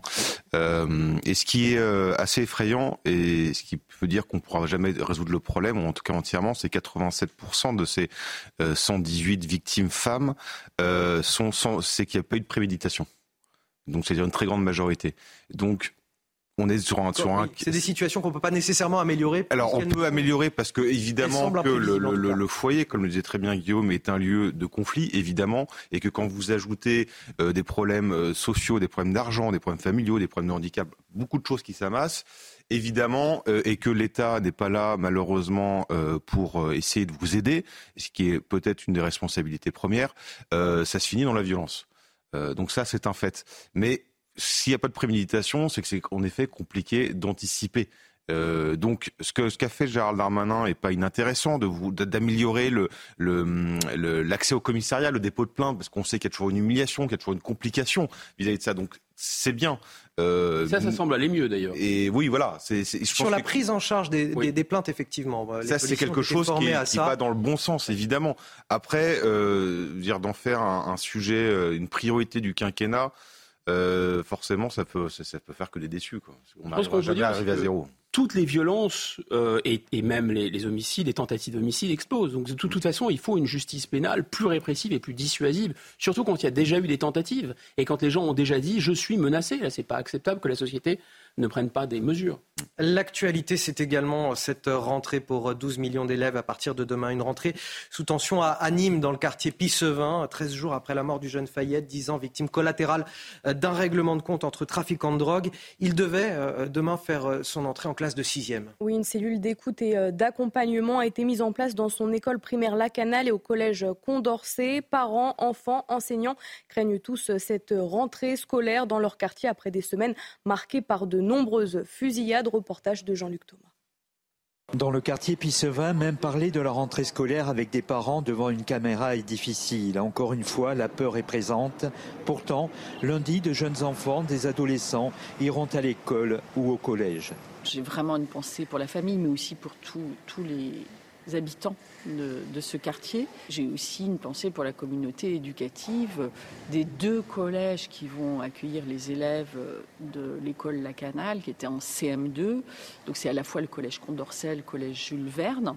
Et donc j'ai décidé et j'ai mis en place une cellule d'écoute une cellule d'écoute pour les élèves, les professeurs et les différents agents pour essayer de tourner la page de la violence. Nous allons renforcer d'action de l'école, parce que par l'éducation, par euh, les perspectives que nous pouvons donner sur le plan scolaire, euh, sur le plan aussi euh, d'accès à l'enseignement supérieur, eh ben on peut donner de l'espoir à cette jeunesse. Ce lundi, 1400 élèves feront leur entrée dans le quartier Pissevin. Alors cette crainte des euh, parents pour la sécurité des enfants à l'école, elle est à la une du JDD aujourd'hui avec euh, ce sondage. Près d'un parent sur deux rapporte qu'au moins un de leurs enfants a été victime d'une forme d'agression, euh, agression physique, verbale ou encore sexuelle au cours de l'année 2022-2023. Oui, des chiffres alarmants issus du baromètre de l'IFOP et SOS Éducation. Mathilde Ibanez décrypte pour nous ce sondage. Mathilde, les parents d'élèves affichent leur scepticisme à l'égard du ministre de l'Éducation, Gabriel Attal.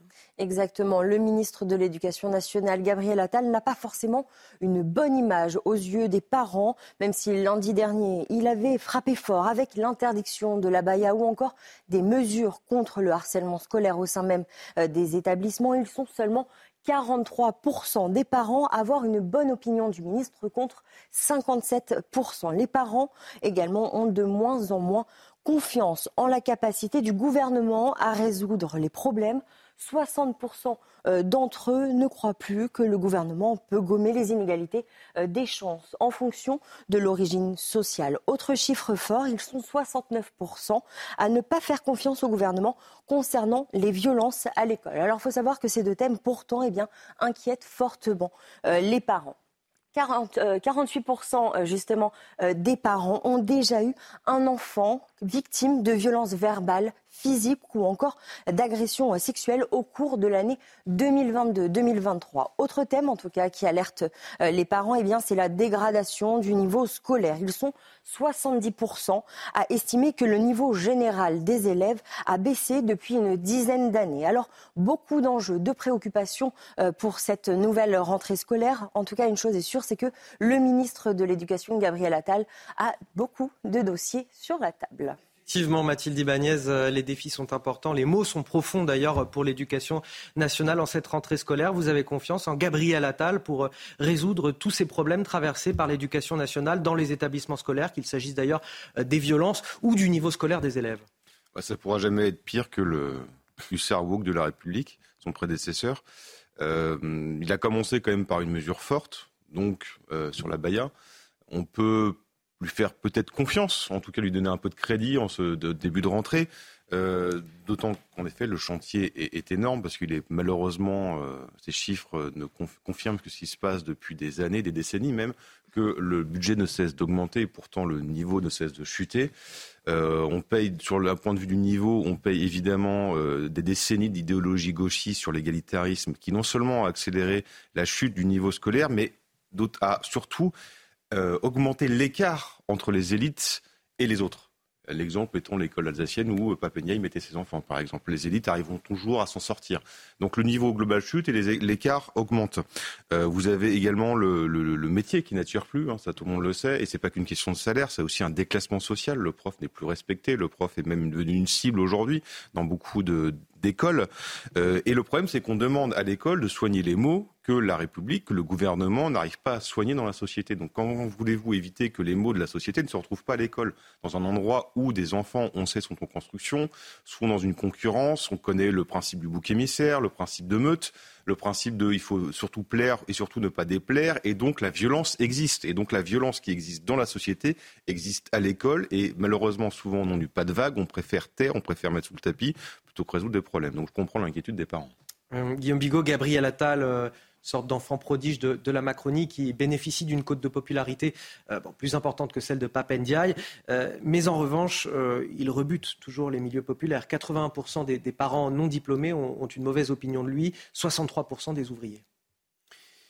Et c'est probablement dû à ce qui est perçu par l'opinion publique comme sa proximité avec le chef de l'État, comme le meilleur élève du chef de l'État, comme une sorte de d'avatar, de successeur possible de cette ligne euh, macroniste. Et sur la question en particulier de l'éducation nationale, ce n'est pas le seul sujet.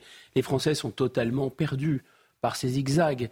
Donc, euh, et M. Blanquer, euh, phase 1, phase 2, Papendai, phase 3, Gabriel Attal pour faire le contraire de ce que faisait Papendai, Papendai faisant le contraire de ce que voulait M. Blanquer. Si vous voulez, à l'armée, on dit ordre contre ordre égale désordre. Donc oui, ça fait un peu désordre, même si il a frappé fort avec euh, l'interdiction de la baya qui était attendue depuis longtemps. Là, écoutez, la mesure à prendre phare, c'est simple, c'est d'attaquer un, tabou qui est l'obligation de scolarisation jusqu'à 16 ans, parce que je pense qu'il y a des, pas tout le monde, mais il y a des élèves qui sont tellement violents, tellement perturbés avant 16 ans, qu'ils ne peuvent pas être gérés dans des classes et qui mettent le désordre dans les classes. Et on les met où alors attendez, ça ne veut pas dire qu'il faut les condamner à ne jamais être éduqués. Mmh. Je pense que c'est normal que la République euh, permettent à tous ces citoyens, à un moment ou à un autre, d'accéder à la culture. Mais il faut qu'ils soient en état psychologique de le faire. Et comme j'ai grandi dans ces quartiers, je vois bien qu'il y a des gamins à cet âge-là qui sont incapables de profiter de l'école. Ils aspirent, et d'ailleurs souvent c'est des chefs de bande, etc. Et c'est pas gérable. Et jusqu'à présent, d'ailleurs encore plus fou, jusqu'à présent, quand ils agressaient les autres ou quand il y avait euh, un harcèlement, et manifestement il est massif, c'était pas euh, l'agresseur qui était changé ou expulsé ou changé d'école, c'était l'agressé, ce qui était une double peine et ce qui était totalement inacceptable. Donc je pense qu'il faut aller plus loin. Alors où, faut-il les mettre? Il faut en tout cas prendre le temps, parce que rien n'est perdu à cet âge-là, euh, de les remettre sur des, sur, sur des rails, mais pas dans le système scolaire classique, c'est impossible. Allez, 7h16 sur CNews, c'est l'heure du rappel de l'actualité, c'est avec vous Marine Sabourin. En Espagne, de fortes pluies et des tempêtes ont provoqué des inondations dans le nord et l'ouest du pays. Deux personnes sont mortes hier alors qu'elles descendaient le ravin du Gorgol dans la région d'Aragon. Après la série de vagues de chaleur qui a ravagé le pays tout au long de l'été, ces averses torrentielles persisteront jusqu'à demain. À l'occasion de la Mostra de Venise, le dernier film du réalisateur Roman Polanski a été projeté en son absence hier soir. Son producteur a brandi l'étendard de la liberté artistique intitulé The Palace. Son film a été tourné en Suisse et se veut comme une comédie à sketch dans un hôtel de luxe. Des associations féministes dénoncent une provocation. Et puis ses qualifications en Formule 1, Carlos Sainz et sa, Ferrari partiront en pole position du Grand Prix d'Italie. L'Espagnol a terminé premier hier face au leader du championnat Max Verstappen avec 13 millièmes de seconde d'avance seulement. En revanche, résultat compliqué pour les deux Français de chez Alpine. Le Grand Prix est à suivre dès 15h sur Canal+. Dans le département du Nord, 12 camions des Restos du Cœur qui ont été euh, vandalisés. Les se sont déroulés vendredi en fin d'après-midi sur une plateforme euh, logistique de l'association à Vatrelot. Euh, des faits particulièrement graves puisqu'ils vont impacter des dizaines de milliers de bénéficiaires des Restos du Cœur. On en parle ce matin avec vous, Thierry Sarrazin. Bonjour, merci d'être avec nous. Vous êtes président des Restos du Cœur dans la métropole lilloise. C'est une affaire qui nous a touché ce matin, d'autant plus que ces actes de vandalisme semblent totalement gratuits. Vous allez peut-être nous raconter ce qui s'est passé. Euh, qui sont ceux d'ailleurs qui ont commis ces dégâts?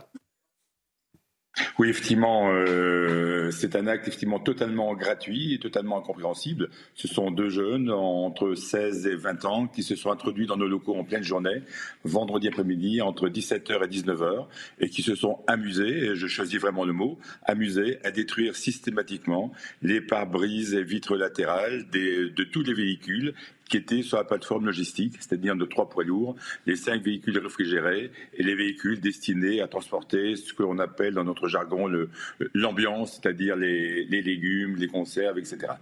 Vous avez pu euh, chiffrer le montant des, des réparations là depuis vendredi? Alors c'est extrêmement difficile puisque pour les véhicules récents, euh, la réparation ne posera pas de soucis. Le problème se pose pour les véhicules anciens. L'un de nos poids lourds, par exemple, à 30 ans et, quelques centaines de milliers de kilomètres, je ne suis pas sûr qu'on puisse trouver un pare-brise et des vitres latérales pour un véhicule qui a 30 ans. Auquel cas, le véhicule part en épave. Donc, pour l'instant, euh, je chiffre, euh, mais c'est vraiment, vraiment à la louche. Hein, deux poids lourds à remplacer, peut-être trois véhicules réfrigérés et peut-être trois ou quatre véhicules ambiants. nous avons eu de la chance d'avoir deux véhicules sortis puisqu'actuellement il y a la grande braderie de, Lille et certains véhicules étaient sortis pour emmener du matériel, du stand, etc. Mais effectivement, c'est un peu dramatique. Nos bénévoles sont meurtris, il n'y a pas d'autre mot, et ne comprennent pas cet acte gratuit. Euh, les jeunes ont même se sont blessés en crevant les pneus et tout en regardant les caméras et en souriant. Donc on était peut-être devant un jeu vidéo en trois dimensions. Euh, se sont un peu euh, soignés en, en, prenant une trousse de secours dans les camions. Et ce qui est grave dans tout ça, c'est que ça va avoir un impact direct sur les, distributions. Et dès la semaine prochaine, euh, Thierry Sarrazin, combien de personnes, combien de centres vont être affectés par ça? Alors nous sommes, nous sommes heureusement, il faut toujours positiver, euh, nous sommes en période de rentrée, donc nous n'avons que 52 centres ouverts cette semaine au lieu des 82 centres ouverts en période hivernale. Euh, et nous devons de toute façon les livrer. Les personnes que nous aidons, ce qui fait plusieurs dizaines de milliers de personnes, n'ont pas à être impactées par des problèmes de pare-brise ou de moteurs abîmés euh, ou d'extincteurs vidés dans un camion. Donc nous devons les livrer. Nous, avons, nous allons avoir en prêt des véhicules d'autres assauts départementales. Nous allons allons louer des véhicules. Euh, nous allons peut-être être aidés, par les collectivités locales. Le vrai problème concerne les poids lourds, parce que ça ne se trouve pas comme ça en 24 heures, et surtout les véhicules réfrigérés, puisque nous livrons non seulement des produits ambiants, mais également des, laitages, des yaourts, euh, des fruits, des surgelés, etc., de façon à ce que les personnes que nous aidons aient des repas équilibrés. Merci beaucoup euh, Thierry Sarrazin pour votre témoignage ce matin. Merci euh, pour le, travail de votre association et, tous les bénévoles. On vous souhaite évidemment pour les, semaines, les mois à venir euh, bien du courage, d'autant plus dans cette période d'inflation où beaucoup de Français sont en difficulté. Dans le reste de l'actualité, on va partir du côté de Niamey au Niger où cela fait maintenant un mois que des militaires ont pris le pouvoir. Hier, des milliers de manifestants se sont réunis près d'une base militaire pour réclamer le départ des soldats français. Oui, un rassemblement organisé à l'appel du mouvement M62, une coalition d'organisations de la société civile hostile à la présence des 1500 soldats français pourtant euh, déployés dans la lutte anti-djihadiste au Niger. Et donc l'analyse d'Harold Iman sur ce euh, plateau ce matin. Harold, la présence des soldats euh, français et de cette mission anti-djihadiste au Sahel est-elle menacée par cette junte au pouvoir aujourd'hui? Bon, ça, ne fait pas vraiment une bonne image des relations franco-nigériennes. Mais euh, pourquoi ces manifestants euh, n'ont pas réussi à entrer dans la base? Eh bien là, vous voyez, c'est les soldats nigériens qui les en empêchent. Et là, vous voyez l'entrée d'une base militaire nigérienne et la base française, tout comme la base américaine d'ailleurs, se trouve à l'intérieur d'une base nigérienne. Hein. C'est une espèce de poupée russe. C'est tout à fait typique de tous les déploiements à l'étranger pour les, Français, les Américains, les Britanniques. Plus personne n'a une base souveraine coupée du pays d'accueil. Il faut avoir euh, l'assentiment du pays d'accueil et il faut être à l'intérieur d'une base du pays d'accueil. Et c'est euh, cet arrangement qui est presque une astuce euh, qui euh, permet à l'armée nigérienne de bloquer l'arrivée de ces manifestants sans que cela fasse figure de la cavalerie qui vient sauver la base française. donc voilà, mais plus de monde est venu forcer les barrières sans réussir hier que prévu, beaucoup, beaucoup plus. Donc on a quelques craintes pour aujourd'hui. Et puis bien sûr, il y a l'ambassade, résidence de France, ailleurs dans Niamey. Et là aussi, l'armée est venue et a contenu les manifestants à la dernière minute. Et là, à l'intérieur, se trouve l'ambassadeur Sylvain Ité qui a reçu pour ordre de ne pas bouger. Pour l'instant, ils ne sont pas du tout inquiétés. Mais la situation, généralement, n'est pas vraiment bonne. Harold Iman pour le décryptage de l'actualité internationale. Messieurs Guillaume Bigot, Arthur de Vatrican, vous restez avec moi sur ce plateau. On revient dans un instant, juste après la pause. On verra les images de la braderie de Lille où ont défilé euh, les politiques de différents partis, jusqu'au niveau de la majorité d'ailleurs. Gérald Darmanin était sur place. C'est un, incontournable finalement, la braderie de Lille de la communication euh, politique. On ne s'appelait pas toujours aux, aux chineurs qui sont sur place. Vous le verrez, à tout de suite. 7h29, de retour dans la matinale week-end avec euh, mes deux invités qui sont bavards pendant la pause. On est ravis de vous retrouver, Arthur de Vatrigan et Guillaume Bigot, Marine Sabourin pour les. Voici tout de suite votre journal de 7h30. Les titres, la droite macroniste n'existera plus en 2027. Ce sont les mots de Gérard Larcher, président LR du Sénat, dans le Parisien aujourd'hui en France. Alors qui donc, pour succéder à Emmanuel Macron et rassembler la droite? Un nom sort du lot, selon un sondage OpinionWay. Nous verrons cela avec notre journaliste Mathilde Ibanez. En cette veille de rentrée scolaire, ça ne vous a pas échappé, le coût des fournitures scolaires est exorbitant, plus 11% par rapport à l'an dernier. Comme bien souvent, certaines mairies agissent et, pallient les difficultés. Dans le Val-de-Marne, plusieurs d'entre elles offrent un coup de pouce aux familles. Illustration ce matin avec notre reportage à Fontenay-sous-Bois. Cette histoire qui nous a beaucoup ému, celle d'un homme qui ne parvient pas à faire son deuil, Franck Furnani, dont les parents octogénaires ont été renversés et tués sur un passage piéton par un chauffard juste devant l'hôpital de Roubaix, un chauffard qui a pris la fuite. Depuis cinq ans, il cherche des témoins sans relâche. Nous serons en direct avec lui ce matin. Et on commence avec euh, la braderie de Lille, un, incontournable de la communication politique. Ils sont nombreux à, venir se montrer, tâter le terrain, et essayer de convaincre. Au milieu des chineurs, hier, on a pu trouver euh, Manuel Bompard de la France Insoumise, on a pu retrouver Marine Tondelier, euh, l'écologiste, ou encore le communiste Fabien Roussel. Oui, le ministre de l'Intérieur Gérald Darmanin, lui aussi, fait le déplacement. L'occasion pour ces politiques de se mêler à leurs électeurs. Reportage de Mathieu Devez, Charles Pousseau. Le récit est signé Yael Benamou. C'est tout sourire que des cadres de la majorité sont arrivés à Lille.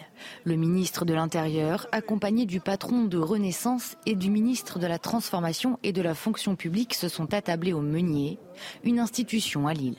Autour d'élus, d'une bière et d'un plat de moules frites, la majorité a affiché son unité il n'était donc pas question pour Gérald Darmanin d'évoquer son futur en politique. Vous êtes là en tant que ministre de l'Intérieur ou en tant que candidat à l'élection présidentielle Je suis élu, vous savez que je suis élu du Nord, vous courant Il n'était pas question non plus que cette journée soit ternie par une polémique. Du coup, on se demande où est-ce que ça en est la non-application des OQTF, par exemple. Un peu plus tôt dans la journée, le ministre Stanislas Guérini est allé au contact des Lillois. Il a été interpellé notamment sur l'inflation qui préoccupe les Français. Plusieurs personnalités politiques de l'opposition étaient aussi présentes, comme Manuel Bompard ou bien Mathilde Panot. Un défilé politique qui ne fait pas l'unanimité auprès des Lillois. Je trouve que c'est pas forcément leur place. Ils n'ont pas à être là, c'est festif, c'est voilà, c'est bon enfant, mais c'est pas politique ici. À noter, la maire de Lille, Martine Aubry, qui ne rate habituellement jamais la braderie, n'a pas pu être présente pour des raisons de santé. Ah, je le disais tout à l'heure, un, incontournable de la communication politique, et pourtant on vient de l'entendre dans ce reportage. Quand on interroge les gens, ils disent que les politiques n'ont pas nécessairement leur place euh, là-bas euh, au milieu des chineurs.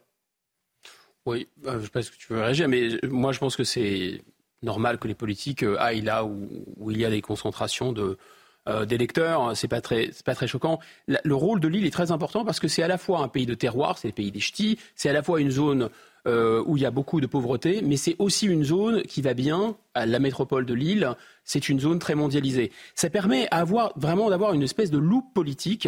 Et, donc Lille, c'est pas n'importe quel endroit. C'est l'endroit où vous avez Quatennens qui est élu, c'est l'endroit où vous avez Darmanin qui est élu, c'est l'endroit où vous avez Marine Le Pen qui est élue. Bref, on pourrait avoir beaucoup d'acteurs de premier plan dans le casting à Lille. Donc c'est the place to be, comme on dit. C'est un peu aussi la fête de l'UMA pour des électeurs, euh, enfin pour des candidats euh, parti bobo, parti pro-mondialisation. Vous voyez c'est, une sorte de mini-France avec tous ces combats politiques? Oui, je trouve que Guillaume a bien résumé. C'est une bonne loupe euh, de, la, ce qu'est la France aujourd'hui, de ses composantes. J'ajouterais également l'immigration, parce que de, il y a une grande partie de l'immigration également. Euh, ce qui est intéressant, c'est qu'ils viennent faire de la, leur communication, leur petite rentrée. En plus, la Darmanin, il a eu sa rentrée où il s'est fait un peu griller par euh, Attal, par Beaune, et puis Borne qui lui a mis un pont au passage. euh, qui lui a mis un pont au passage. Donc forcément, il faut qu'il récupère. Mais en même temps, il fait sa rentrée politique. Et quand une jeune femme euh, qui est, je crois, l'escordier du collectif féministe des ministres lui pose la question des OQTF, il fuit comme un lâche. Donc bon, la rentrée politique. On, veut faire de la politique, mais pas trop. Mais pas trop. on va pas sur les questions qui fâchent. Non, ils sont là pour pour l'image. Effectivement, la droite. Les ambitions, pardon, les ambitions présidentielles de M. Darmanin, c'est vrai que ça a fait un peu pchit hein, quand même. Ah, bah, il, a raté ça, a pris, ça a pris un petit coup. La droite macroniste, qui est donc là euh, incarnée par euh, Gérald Darmanin, qui n'existera plus lors de la présidentielle puisqu'Emmanuel Macron ne pourra pas se représenter. Il se passera autre chose. Après, c'est ce que nous dit euh, Gérard Larcher, le président LR du Sénat, dans une interview donnée ce matin aux Parisiens, aujourd'hui en France. Alors donc, cette question, qui pour succéder à Emmanuel Macron et rassembler la droite aujourd'hui? Eh bien, c'est la question euh, posée par Opinionway également dans le Parisien. Ce matin, on voit cela en détail avec vous. Mathilde Ibanez, un visage semble sortir du lot.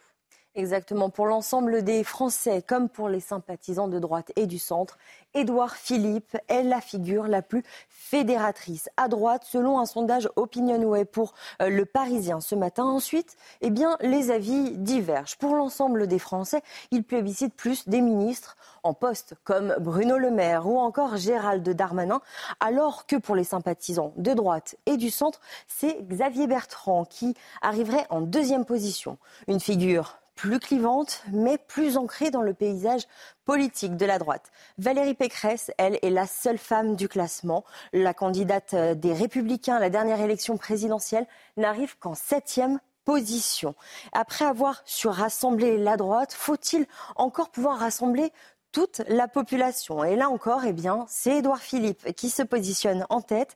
Pour les Français, comme pour les partisans de la droite et du centre, ils seraient donc prêts à voter pour lui à l'élection présidentielle. Le deuxième choix, en tout cas pour les électeurs de droite, se porterait sur Laurent Wauquiez. Ils sont 54% à vouloir voter pour lui. Mais sur le panel le plus large de l'ensemble des Français, c'est une autre figure qui émerge en deuxième position, Marine Le Pen, avec 30% des voix des Français qui seraient donc prêts à voter pour elle en 2027. Merci euh, Mathilde Ibanez. Euh, il a encore du travail du coup, Gérald Darmanin.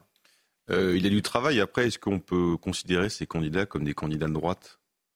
Là, on a quand même l'impression que c'est les vieilles lunes de l'UMP ou des LR qui ont, fait, qui ont fini à 4% dans les élections présidentielles qui reviennent. Euh, Laurent Wauquiez et, Marine Le Pen dans son Oui, oui, mais dans Edouard Philippe, euh, c'est la droite du macroniste, en fait, on appelle ça le centre. C'est le centre, donc c'est la droite de l'ordre et de la finance, la droite euh, qui exige de la tenue, qui se déshabille devant des puissances étrangères, la droite qui demande de la vertu à tout le monde et qui s'en affranchit, la droite qui a fait un passif de l'âge plutôt que de victoire. bon, c'est ça qui est compliqué. Donc on a quand même l'impression, bah, même si les Français, je sais que sont conservateurs, de revenir à il y a dix ans ou du temps où l'UMP existait encore. Euh, bon, je pense malheureusement que ce créneau-là, même s'il n'y aura pas d'héritage euh, macroniste, ça c'est évident, bah, mais Macron a flingué la droite et la gauche, mais aussi flingué ce qu'il a créé, on va repartir sur un centre droit et un centre gauche, et je ne suis pas certain qu'ils aient beaucoup de euh, un, couloir assez large pour pouvoir percer. Guillaume Bigot. Bah, ce centre droit et ce centre gauche, c'est un peu ce qu'exprime M. Larcher, hein, c'est le parti des notables. Euh, et ce parti des notables, il pèse, on le voit sondage après sondage, élection après élection, entre 25 et 30 Donc le candidat Emmanuel Macron était le meilleur candidat de ce parti des notables. Voilà, il ne pourra plus se représenter pour des raisons constitutionnelles, donc le système cherche un successeur, en fait, au parti des notables. Et il semble que dans cette catégorie-là, eh bien, euh, Édouard Philippe soit le mieux placé. Mais enfin, on est quand même quatre ans avant l'élection d'un côté, et de l'autre, c'est 33% des gens euh, qui euh, se disent euh, appartenir à LR, à l'UDI, mais enfin 33% de, de combien de Français et combien de Français sont abstentionnistes? Combien de Français préfèrent voter à gauche? Combien de Français préfèrent voter pour d'autres droites? Combien de Français préfèrent partir à la pêche? En fait, ça représente toujours et encore 25 à 30 du corps électoral. Allez, on parle de ce qui vous concerne en cette veille de rentrée scolaire. Cela ne vous a sûrement pas échappé. Le prix des fournitures scolaires a bondi, plus 11,3% selon une étude de la Confédération syndicale des familles. Alors pour y faire face, plusieurs villes du Val-de-Marne offrent un, coup de pouce aux familles. Oui, matériel de géométrie, stylo, ardoise ou encore dictionnaire. L'objectif est de permettre à tous les élèves de ne manquer de rien pour la rentrée. Illustration à Fontenay-sous-Bois avec Corentin Brio et Laurent Sélarié. Allez, on ouvre les portes, messieurs, dames, rentrez, je vous en prie. Un rendez-vous matinal pour ces dernières heures de préparation avant la rentrée des classes. Les élèves de maternelle et de primaire des écoles de Fontenay-sous-Bois sont venus récupérer les fournitures scolaires offertes par la ville. Avec une colle, une gomme, un stylo vert, un stylo noir, un stylo rouge et un crayon à papier. Mais moi j'ai choisi cette rouge. Un coup de pouce financier que les parents accueillent volontiers. On a l'habitude, hein. on est des Fontenaisiens de longue date, du coup c'est vrai qu'on a l'habitude de, cette initiative et c'est super sympa. Avec un budget de 50 000 euros, la mairie peut offrir aux enfants le nécessaire dans un contexte de hausse des prix des fournitures. On a à peu près entre 4500 et 5000 enfants scolarisés sur la ville. On offre aussi les fournitures scolaires aux, enfants qui sont dans le privé, parce qu'on est à partir du moment où ils sont fontenaisiens, ils ont droit aux fournitures scolaires. C'est ce qui permet de faciliter la scolarité des enfants, et notamment en ce moment où le pouvoir d'achat est difficile pour les Français, pour les fontenaisiens, pour les fontenaisiennes. Une trousse bien faite et un cartable bien rempli donc pour démarrer l'année scolaire de la meilleure manière possible. Allez, en Chine à présent, une nouvelle législation est entrée en vigueur hier. Les mineurs ne peuvent désormais plus accéder à Internet la nuit. Fini le téléphone ou l'ordinateur entre 22h et 6h du matin. Mais euh, on, aimerait bien pouvoir euh, appliquer cette mesure en France à nos enfants. En Chine, par contre, c'est un petit peu plus inquiétant. Oui, il sera également contrôlé euh, le temps passé sur les écrans à l'aide de l'installation d'un chronomètre. Les moins de 8 ans ne pourront par exemple pas dépasser 40 minutes par jour dessus. Harold Iman, c'est encore une mesure gouvernementale pour contrôler Internet, mais cela va plus loin. Oui, c'est une reprise en main de la tech en général. Alors l'aspect des mineurs, euh, là, il y a des, arguments euh, pédagogiques euh, à peu près sensés, puisque on dénonce la myopie, les sautes d'humeur, la, la le manque d'attention euh, des enfants. Donc, et c'est les parents qui dirigent. Donc, c'est les parents qui installent les limitations et autres. Mais bon, il y a quand même un encouragement à le faire pour être un bon parent. Euh, c'est euh, sans doute une bonne chose. Et puis, il y a eu des, cas très célèbres d'enfants qui parlaient de manger leur père et que c'était viral. Donc, tout ça, ça doit s'arrêter. Bon, ensuite, il y a des choses un petit peu plus sournoise. C'est que depuis le 27 septembre, vous n'avez plus tellement le droit de, par exemple, consulter trop d'articles financiers qui disent que l'économie chinoise va mal, si c'est sur la presse étrangère. Donc tout ça, c'est à peu près au même moment. Le parti, dans toutes ses instances diverses, euh, va mettre une espèce de mur contre les usages incontrôlés de la, euh, du net et ils peuvent aller jusqu'à éliminer une personne complètement euh, de, l'Internet, comme ils viennent de faire à une actrice assez célèbre, et on ne sait même pas pourquoi. Merci à Rodiman pour ces précisions. On revient euh, en France à présent, en Corse, en cette euh, fin de saison touristique, alors que l'afflux de touristes a été massif. Évidemment, on s'inquiète de la sécurité en mer. Les hommes du groupe de reconnaissance et d'intervention en, milieu aquatique sont, sont sur le qui-vive, Marine. Oui, pour assurer euh, la sécurité de tous, une centaine de victimes sont prises en charge par leurs soins euh, chaque année à l'aide de bateaux de sauvetage et d'un hélicoptère. Reportage de Christina Luzzi. La mer est belle, mais elle offre parfois quelques frayeurs à ses usagers. Comme chaque matin, les hommes du secours aquatique Grima du 6 de Haute-Corse partent en patrouille. Leur mission première, assurer par tous les temps la sécurité de tous en mer. On fait intervention euh, essentiellement sur les bateaux, en pleine mer, euh, après, ça peut arriver aussi qu'on intervienne sur les plages directement. Premier appel d'urgence, une jeune femme vient de se tordre la cheville sur un rocher. Elle se trouve à deux heures de marche du village le plus proche. ça tombe bien, on n'est pas loin. En quelques minutes seulement, l'équipe sera sur place et effectuera un premier bilan. J'ai mal des deux côtés, c'est ça qui m'inquiète un peu. Cette victime ne s'en sort pas trop mal. Elle sera ramenée au port de Saint-Florent afin d'être prise en charge par une ambulance. Mais la journée est loin d'être terminée pour ces hommes et ces femmes qui interviennent 24 heures sur 24. En début de nuit, une femme est sur le point d'accoucher sur un navire bloqué par la tempête au large de la Corse. Les équipes du Grima et du Dragon de Baie interviennent pour l'évacuer, avec des conditions météorologiques difficiles venant compliquer la tâche. C'est un travail à la fois de, de haute technicité et de grande précision qui nécessite une synchronisation parfaite entre le pilote, le mécanicien qui est royiste aujourd'hui, le plongeur et le pilote du bateau. Chaque année, le groupe de reconnaissance et d'intervention en milieu aquatique de Haute-Corse effectue en moyenne 80 interventions. Cette image toujours impressionnante et fascinante d'ailleurs d'une météorite euh, qui a survolé euh, la Turquie euh, hier soir, un instant qui, vous le voyez, a été capturé par des habitants de la ville d'Erzurum. Une météorite similaire, d'ailleurs, avait été aperçue en février dernier. C'était en Normandie, en France. Oui, et chaque année dans le monde, jusqu'à 84 000 météorites de masse supérieure à 10 grammes atteignent le sol, ce qui correspond à une météorite toutes les 6 à 30 minutes. Allez, on va passer au, sport à présent avec du rugby, troisième et dernière journée du top 14 pour cause de mondial. Et Clermont se rassure avant la trêve. Oui, victoire euh, étriquée des Auvergnats face à La Rochelle. L'ASM ouvre rapidement le score et en force grâce à Persil Yato. Les Rochelais euh, répliquent dès la 25e minute de jeu. Rémi Piquet charge la défense clermontoise et Serge Judiquel Cancorier. Le troisième ligne n'a plus qu'à conclure dans l'embut. Longtemps indécis, c'est le pied de Clermontois Benjamin Urdapileta qui fera la différence. Score final 11-10 pour Clermont. Et à quelques jours du coup d'envoi de la Coupe du Monde, le 15 de France a, pris ses quartiers. Oui, euh, les Bleus ont posé hier leurs valises dans leur camp de base de Reuil-Malmaison. Les joueurs ont eu le droit à une chaleureuse cérémonie de bienvenue devant près de 5000 supporters. Un moment de détente avant de passer aux choses sérieuses et la préparation pour le premier match de la compétition. Ce sera vendredi face à la Nouvelle-Zélande. Euh, du football avec euh, la suite de la quatrième journée de Ligue 1 et ce choc entre Monaco et Lens. Résumé du match signé Damien Bourdeil. Démonstration de Monaco face au RC c'était le choc du soir en Ligue 1. Corner de Caio Henrique, la tête de la recrue monégasque Wilfried Singo. Premier but avec la SM. Minamino, ici balle au pied, très en forme en ce début de saison, comme son équipe d'ailleurs. Sergolovin, 2-0, c'est le score à la pause. Et puis Caio Henrique, encore sur corner, encore pour une tête, après celle de Singo, celle de Maripane, 3-0. Monaco est toujours invaincu, Lens au contraire n'a toujours pas décroché de victoire en championnat cette saison. À 7h45 sur CNews, c'est l'heure du rappel de l'actualité. C'est avec vous, Marine Sabourin. 118 femmes ont été tuées en France en 2022 par leur conjoint ou leur ex-conjoint selon un bilan publié par le ministère de l'Intérieur, un chiffre stable par rapport à 2021 mais qui ne témoigne d'aucune amélioration sur la situation.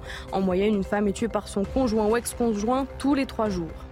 À Niamey, cela fait maintenant un mois que des militaires ont pris le pouvoir par un coup d'État. Hier, des milliers de manifestants anti-France étaient réunis près d'une base militaire pour demander le départ des soldats français. Ce rassemblement était organisé à l'appel du mouvement M62, une coalition d'organisations de la société civile hostile à la présence des 1500 soldats français déployés dans la lutte anti-djihadiste au Niger. Et puis euh, le typhon Eku devrait euh, frapper dans la soirée les côtes de Taïwan. 3000 personnes ont été évacuées de zones à risque ce matin, notamment le long des côtes euh, sud-est de l'île. Ce typhon, premier à atteindre les côtes taïwanaises depuis 4 ans, a déjà provoqué des pluies importantes et fait souffler des vents jusqu'à 140 km/h. Cette histoire qui nous a beaucoup ému ce matin, celle d'un homme qui ne parvient pas à faire son deuil. Franck Furnani, dont les parents octogénaires ont été renversés et tués sur un passage piéton par un chauffard, un chauffard qui a courageusement, je le dis euh, avec beaucoup d'ironie bien sûr, euh, pris la fuite juste devant l'hôpital de, Roubaix. C'était en octobre 2018, il y a cinq ans. Et aujourd'hui, les enquêteurs ne sont toujours pas parvenus à mettre la main sur cet homme. Nous sommes donc ce matin avec le fils de ces deux victimes, Franck Furnani. Euh, bonjour. J'ai envie de dire, vous avez un, courage et une énergie folle parce que même si la, justice a, parfois abandonné, vous, vous n'avez jamais rien lâché. Vous avez lancé de nombreux appels à, à témoins depuis plusieurs mois. quels sont les démarches, racontez-nous, que vous avez faites Alors, euh, bah, quand on a appris que comment euh, l'enquête avait été classée, euh, nous avons contacté plusieurs médias et j'ai lancé une pétition en ligne qui a récolté 45 900 signatures. Et mon épouse a écrit au procureur. Et du coup, l'enquête a été rouverte. Et je sais que vous vous êtes placé, vous vous êtes placé devant euh, l'hôpital de Roubaix avec votre voiture, avec une pancarte euh, appelant aux, témoins potentiels de cet accident. C'était en octobre 2018, je le disais, il y a cinq ans. Est-ce que, grâce à tout ce que vous avez pu lancer depuis quelques mois, vous avez réussi à récolter des informations sur ce qui s'était passé le jour de cet accident? Oui, alors justement, donc ça fait trois mois que je reste devant l'hôpital de Roubaix deux à trois fois par semaine. Et effectivement, j'ai récolté énormément de témoignages.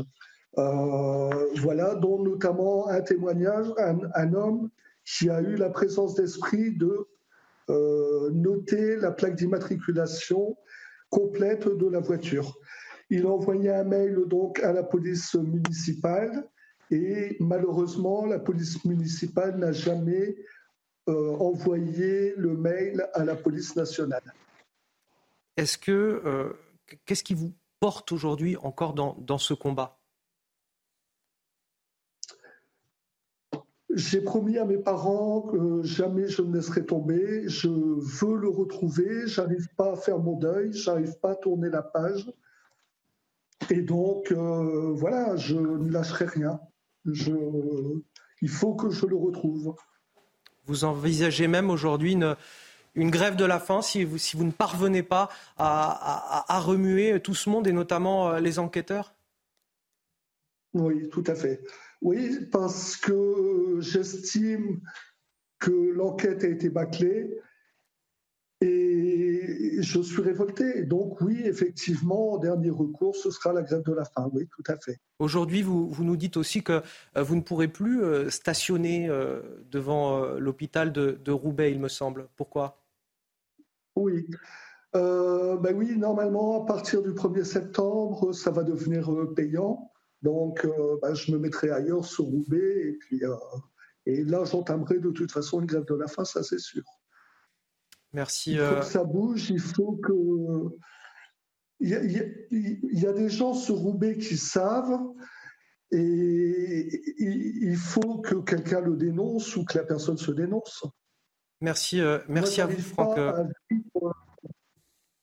Merci à vous, euh, Franck Furnani. On, espère de tout cœur que vous allez euh, pouvoir aller au bout de votre combat. On relaie euh, ce matin votre appel à, témoins. Vous avez probablement sur votre écran qui va apparaître les numéros de téléphone hein, qui vont s'afficher. Si bien sûr vous avez des informations sur cet accident, on le rappelle qui s'est produit devant l'hôpital de Roubaix, c'était en octobre 2018, il y a cinq ans. Cet accident qui a coûté la vie à deux octogénaires qui étaient donc vos parents, Franck Furnani. Merci encore d'avoir témoigné sur notre antenne ce matin. Vous restez avec nous sur CNews. On revient euh, dans quelques minutes. On va poursuivre l'actualité dans votre journal de, 8 heures. Le temps pour moi de remercier mes, invités euh, pour cette heure d'information. Arthur de Vatrigan, directeur de, la rédaction de, l'Incorrect, et Guillaume Bigot, politologue, qui reste avec moi pour cette prochaine heure d'information. A tout de suite sur CNews dans votre matinale week-end. 7h57 sur CNews. Bon réveil à tous ceux qui nous rejoignent dans la matinale week-end. On est ensemble jusqu'à 9h pour de l'info, de l'analyse, des débats. Tout d'abord, la météo de votre dimanche 3 septembre avec Karine Durand. C'est l'heure de vous plonger dans la météo avec Mondial Piscine. Mondial Piscine, la passion de réaliser vos rêves. Et Karine, donc, cette vague de chaleur qui euh, s'étend sur la France avec du plein soleil hein, sur l'ensemble du pays. Ce matin, on a quand même quelques brumes, quelques brouillards du côté des côtes de la Manche, jusque sur les côtes de la mer du Nord, mais aussi en direction euh, du Pays Basque. Tout cela se dissipe en général assez rapidement. À noter toujours ce vent d'autant qui souffle sur le midi toulousain, qui peut être assez dérangeant partout ailleurs. Le ciel est bien dégagé au cours de l'après-midi. C'est une superbe journée estivale dont il faut profiter avant la rentrée. Justement, la plupart des brouillards se sont dissipés mais il peut en rester quelques-uns quand même hein, sur les côtes bretonnes et normandes. Le vent d'autant continue à se renforcer sur le midi toulousain et c'est beaucoup plus calme sur le sud-ouest, sur les Pyrénées. Euh, comparé hier, il n'y a plus d'orage, il n'y a plus euh, de fortes averses, un ciel clair sur l'ensemble du pays, jusque sur la moitié nord. Les températures sont déjà assez douces ce matin sur le sud et en particulier sur euh, la côte d'Azur, avec jusqu'à 21 degrés à Nice et Cannes, une quinzaine de degrés pour le Pays Basque, jusqu'à 18 degrés en direction de Paris. Mais regardez les valeurs prévues au cours de l'après-midi. C'est vraiment le début de la vague de chaleur qui se met en place sur le sud. Et elle remonte, cette chaleur, de plus en plus en direction du nord. 34 degrés prévus à Poitiers, 33 à Bourges, mais aussi 30 degrés à Paris. On va dépasser les 30 à Paris tout au long de la semaine. De la chaleur qui se situe 10 degrés au-dessus des moyennes de saison. C'était la météo avec Mondial Piscine. Mondial Piscine, la passion de réaliser vos rêves. Il est quasiment 8 heures sur CNews. Voici les titres de votre journal. À la une, l'échec de la lutte contre les violences faites aux femmes, symbolisé par un chiffre. 118 femmes ont été tuées l'an dernier sous les coups de leur conjoint ou de leur ex-conjoint, chiffre publié par le ministère de l'Intérieur.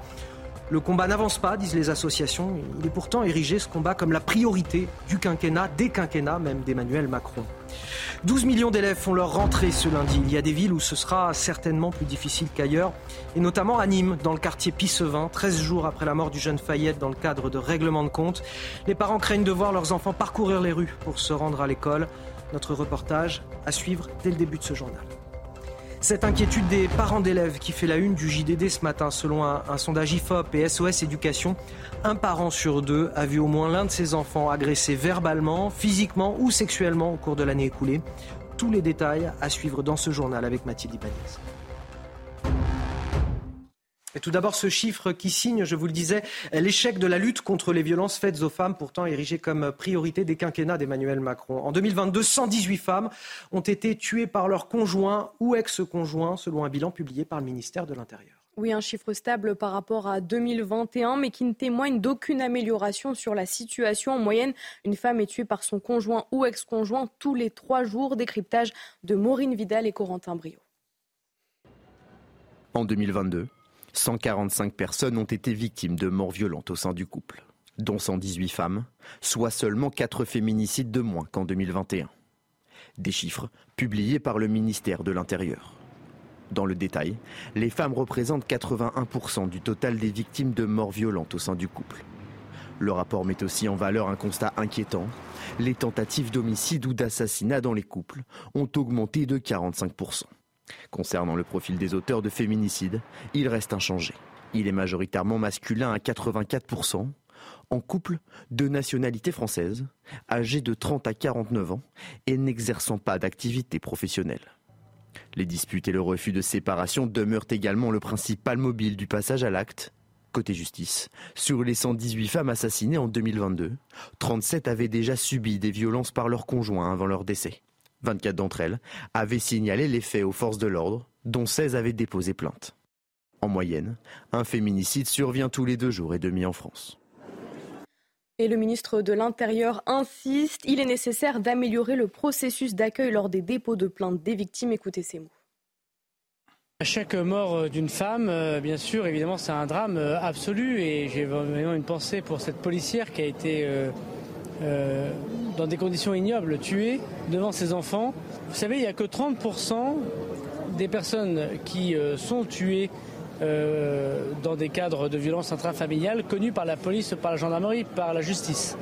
Évidemment, évidemment on doit améliorer les processus, l'écoute des policiers des gendarmes, de la justice. Je sais qu'Éric Dupond-Moretti est très sensible pour que nous puissions ne plus avoir euh, une seule personne qui saisit la police et qui, euh, évidemment, meurt sous les coups de son compagnon, de son ex-compagnon. Alors Guillaume Bigot, ce que nous disent les associations aujourd'hui, c'est que le combat n'avance pas vraiment. Les sanctions pour les auteurs de violences pas dissuasive. Euh, les téléphones grave danger, difficiles à obtenir. Les bracelets anti-rapprochement, il faut demander l'autorisation euh, du conjoint violent euh, pour pouvoir faire en sorte qu'il le porte. Les places d'hébergement, là aussi, difficiles à trouver pour les femmes qui sont en danger. C'est tout à fait vrai. Il y a du progrès à faire parce que c'était cause nationale du premier quinquennat d'Emmanuel Macron et à nouveau cause nationale pour son second quinquennat. Et donc, bien sûr, ça ne, ça ne s'améliore pas ou ça s'améliore de manière infinitésimale. Donc ça, c'est indiscutable. En revanche, ce qu'on peut dire aussi, c'est que l'impression que sur le long terme en France, ou même sur les 15-20 dernières années, il y aurait comme ça une explosion des féminicides, heureusement, c'est faux. Euh, en 2007, par exemple, il y avait 179 féminicides. C'était une année terrible c'est quand même beaucoup plus que cette. Aujourd'hui, ça veut dire qu'il faut se contenter de ce qu'on a aujourd'hui. Il faut encore réduire. 168, par exemple, en 2012. Donc, l'idée, c'est que le, président Macron a pris ses fonctions en 2007, alors qu'il y avait une année où il y avait très peu, heureusement, de féminicides. Et puis, il y a eu la période du Covid qui a fait exploser aussi ces féminicides. Le gouvernement a amélioré les choses. Moi, ce qui me paraît le plus qui interpelle davantage, c'est qu'il y a quand même 24 femmes parmi ces 118 qui ont, qui ont contacté les services de police pour obtenir de l'aide. Et là, c'est là où on est vraiment au cœur de l'échec. Et c'est là où je pense qu'il y a une marge de progrès très importante. Quant au modèle espagnol, on parle que du modèle espagnol. Malheureusement, les féminicides remontent en Espagne. Et puis, dernier commentaire, bref, on parle de féminicide, mais en fait, ce sont des violences à l'intérieur du couple. Le couple, c'est l'amour, mais ça peut se transformer en haine, et ça a toujours existé. Et il ne faut pas oublier qu'il y a 27 hommes qui sont morts aussi à l'intérieur du couple, et peut-être bien plus grave encore, des enfants. Un enfant tous les quatre jours, un infanticide à l'intérieur du couple. C'est terrifiant. Nous a rejoint sur ce plateau Frédéric Durand. Bonjour, euh, directeur de la revue L'Inspiration euh, euh, politique. voilà, les associations aujourd'hui nous disent que voilà, le combat est, est loin d'être achevé, bien au contraire. Guillaume Bigot nous dit bon, peut-être que le verre est finalement à moitié plein, si je peux résumer. Euh, ah, ça veut pas dire qu'il ne faut pas, qu'il faut pas améliorer les choses. Autant dire qu'il ne faut pas améliorer les choses. Non, mais on avance. je crois que, oh, ça avance trop lentement, euh, mais, mais, malgré tout, ça avance, ne serait-ce que dans, euh, le ministre le disait, dans l'accueil de la parole des femmes, c'est très important aussi.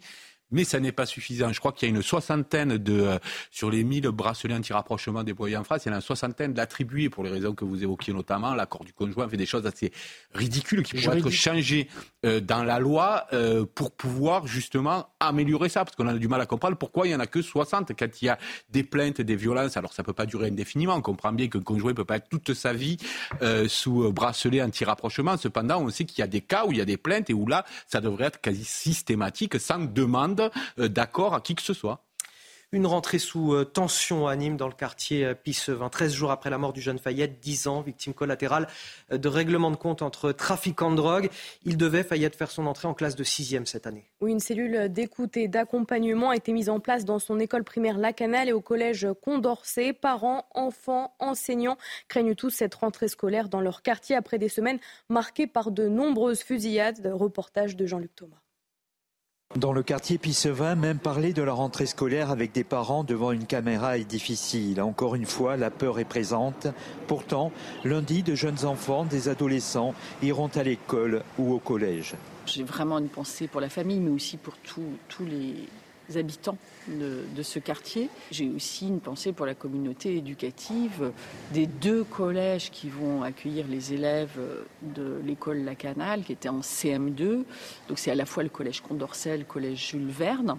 Et donc j'ai décidé et j'ai mis en place une cellule d'écoute une cellule d'écoute pour les élèves, les professeurs et les différents agents pour essayer de tourner la page de la violence. Nous allons renforcer d'action de l'école, parce que par l'éducation, par euh, les perspectives que nous pouvons donner sur le plan scolaire, euh, sur le plan aussi euh, d'accès à l'enseignement supérieur, eh ben on peut donner de l'espoir à cette jeunesse. Ce lundi, 1400 élèves feront leur entrée dans le quartier Pissevin. La rentrée scolaire et, l'inquiétude des parents d'élèves qui est à la une du JDD ce matin. Euh, des parents qui craignent notamment pour la sécurité des enfants à l'école. Près d'un parent sur deux rapporte qu'au moins un de leurs enfants a été victime d'une forme d'agression, qu'elle soit physique, verbale ou sexuelle, au cours de l'année 2022-2023. Oui, des chiffres alarmants euh, issus du baromètre de l'IFOP et SOS Éducation. Mathilde Ibanez décrypte pour nous ce sondage. Mathilde, les parents d'élèves affichent leur scepticisme à l'égard du ministre de l'Éducation, Gabriel Attal. Exactement. Le ministre de l'Éducation nationale, Gabriel Attal, n'a pas forcément une bonne image aux yeux des parents, même si lundi dernier, il avait frappé fort avec l'interdiction de l'abaya ou encore des mesures contre le harcèlement scolaire au sein même euh, des établissements. Ils sont seulement 43% des parents à avoir une bonne opinion du ministre contre 57%. Alors les parents également sont de moins en moins confiants en la capacité du gouvernement à résoudre des problèmes. 60% d'entre eux ne croient plus dans le gouvernement pour gommer l'inégalité des chances en fonction de l'origine sociale. Autre chiffre fort, ils sont 69% à ne plus faire confiance au gouvernement concernant les violences à l'école. Alors, c'est des thèmes très importants pour ces parents qui les inquiètent beaucoup puisque 48% d'entre eux rapportent même qu'au moins un de leurs enfants a été victime de violences verbales, physiques ou encore sexuelles au cours de l'année scolaire 2022-2023. Autre thème qui alerte les parents, la dégradation du niveau scolaire. Ils sont 70% à estimer que le niveau général des élèves a baissé depuis une dizaine d'années. Alors, beaucoup d'enjeux, de préoccupations en cette rentrée euh, scolaire. Le ministre de l'Éducation euh, nationale, Gabriel Attal, en tout cas, a beaucoup de dossiers sur la table. Merci pour euh, ces précisions, Mathilde. Il va en avoir du boulot, Gabriel Attal, en cette rentrée scolaire. Frédéric Durand, est-ce que vous le sentez capable d'affronter tous ces défis, notamment en matière de sécurité? On a vu ce chiffre incroyable, un parent sur deux qui déclare avoir un enfant agressé à l'école, donc en termes de sécurité, puis aussi le niveau à l'école, le niveau scolaire des enfants. Oui, donc preuve qu'il ne suffit pas, euh, même si c'était euh, nécessaire, indispensable, de prendre des mesures contre la baya pour rassurer les parents, puisque j'imagine que le sondage a été fait après euh, la, la, Absolument la mesure euh, en question. Non, le mal à l'école est, bien plus profond, notamment sur la question évidemment des inégalités, c'est relevé. Sur la question de la sécurité, c'est relevé aussi. Les, agressions sont plus fréquentes dans les zones d'éducation prioritaire. Oui, ben voilà. Euh, et puis les profs sont, sont, moins souvent remplacés, etc. Donc on a un cumul d'effets qui, qui crée évidemment, euh, je pense, de l'inquiétude. Donc c'est une question à prendre à bras le corps. C'est l'éducation nationale. D'abord, on en attend énormément, énormément. ensuite, il faut répéter que, enfin, moi je pense qu'on devrait appeler ça plutôt euh, euh, le, le enfin, c'est un ministère de, de l'instruction plus que de l'éducation, parce que l'éducation revient aux parents, mais là aussi on a un, souci à mon avis, parce qu'on attend de l'école à la fois qu'elle instruise et qu'elle éduque. Je pense qu'elle est là pour instruire avant tout et que le rôle des parents c'est d'éduquer. Et puis je pense que cette catastrophe d'avoir voulu, voulu, mettre pardon au centre euh, l'enfant au lieu de mettre les savoirs et où on dit que l'école doit s'adapter à l'enfant au lieu de dire que c'est l'enfant qui, soit, qui doit s'adapter à l'école et notamment à l'acquisition de savoir, euh, ça peut aussi euh, justifier d'une baisse du niveau qui est aussi une inquiétude, apparemment, la dégradation du niveau scolaire euh, des parents. Guillaume Bigot. Euh, oui, enfin, sur, sur, la Baïa, tous les sondages montrent que les Français étaient tout à fait favorables à la mesure prise par, euh, et attendaient cette mesure depuis longtemps, prise par Gabriel Attal, et y compris d'ailleurs les, les, les, électeurs de la France insoumise. Et les personnels de l'éducation nationale. Bien sûr. Et les personnels de l'éducation nationale. Mais ça ne suffira pas. Pourquoi? Peut-être parce que Gabriel Attal est perçu comme une sorte de petit prince de la Macronie, en tout cas peut-être, comme dirait euh, Jacques Chirac d'Alain Juppé, le meilleur d'entre nous. C'est le meilleur de, d'entre les, les, les, macronistes ou les proches du président de la République, du point de vue euh, des macronistes.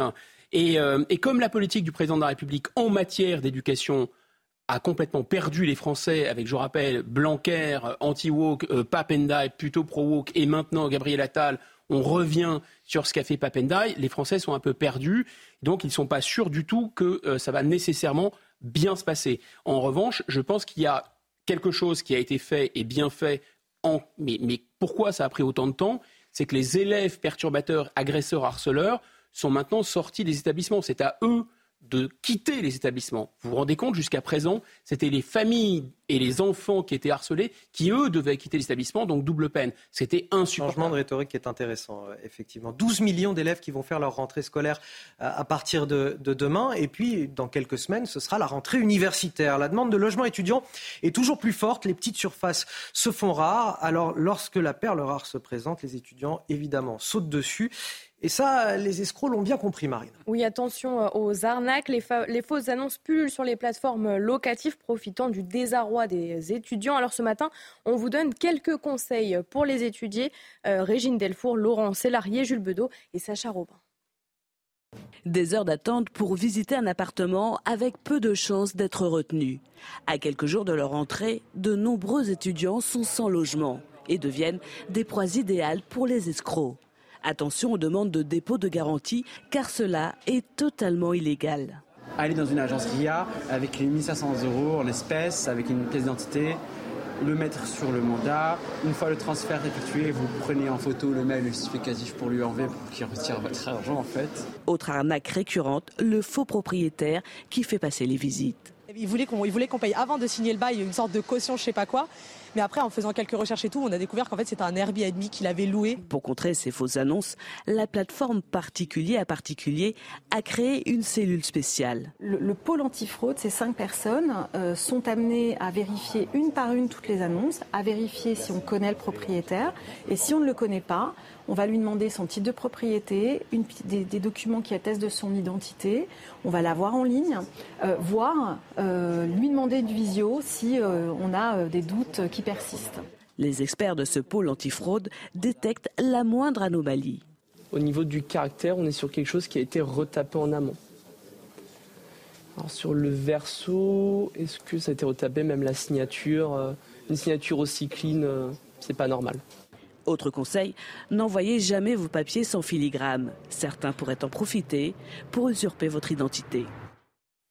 Frédéric Durand, vous vouliez dire un mot là-dessus oui, non, parce que j'ai du mal à comprendre que ne soient pas sanctionnées euh, certaines plateformes. Alors là, on voyait justement de particulier à particulier qui, eux, sont très sérieux et demandent les titres de propriété, etc. Ce qui n'est pas le cas euh, de certains sites, notamment des plus connus sur le marché, qui demandent absolument rien, ce qui fait que ça multiplie le nombre de fausses annonces, qui demandent donc euh, à des gens qui cherchent et qui sont un peu à panique de l'argent avant même de leur présenter l'appartement.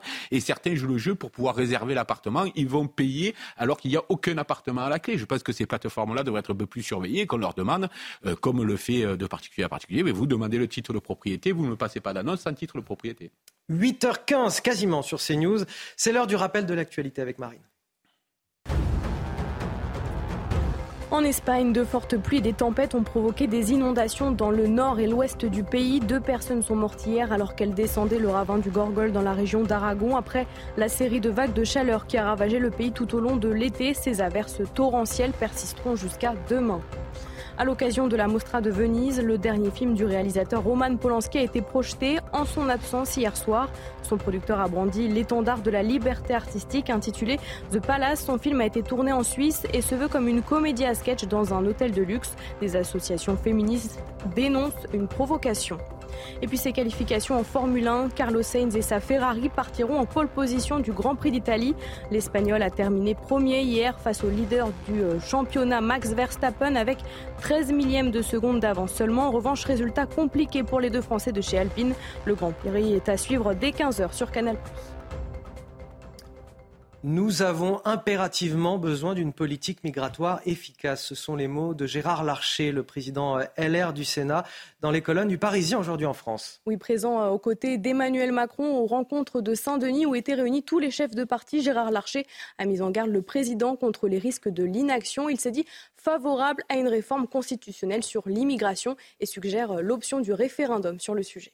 Un nouveau refus d'obtempérer dans le département de l'Aude en marge de la feria de Carcassonne. Un policier de 48 ans a été euh, grièvement blessé après avoir été percuté par un automobiliste qui avait euh, consommé de l'alcool, consommé également euh, des stupéfiants. Il a été interpellé, placé en garde à vue avec le passager du véhicule. Oui, une enquête a été ouverte pour des faits de tentative de meurtre sur personne dépositaire de l'autorité publique, de conduite en état d'ivresse et sous l'emprise de stupéfiants. Écoutez, Bruno Bartocchetti, syndicat Sud, unité SGP Police.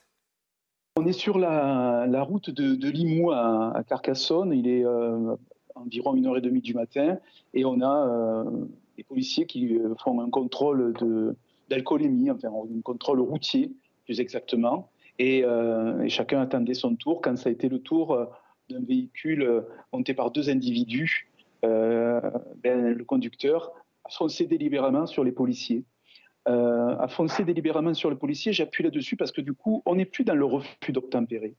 Et là, on est dans la. D'ailleurs, je crois que ça a été qualifié comme ça par le parquet. On est dans l'homicide volontaire ou la tentative, la tentative d'homicide.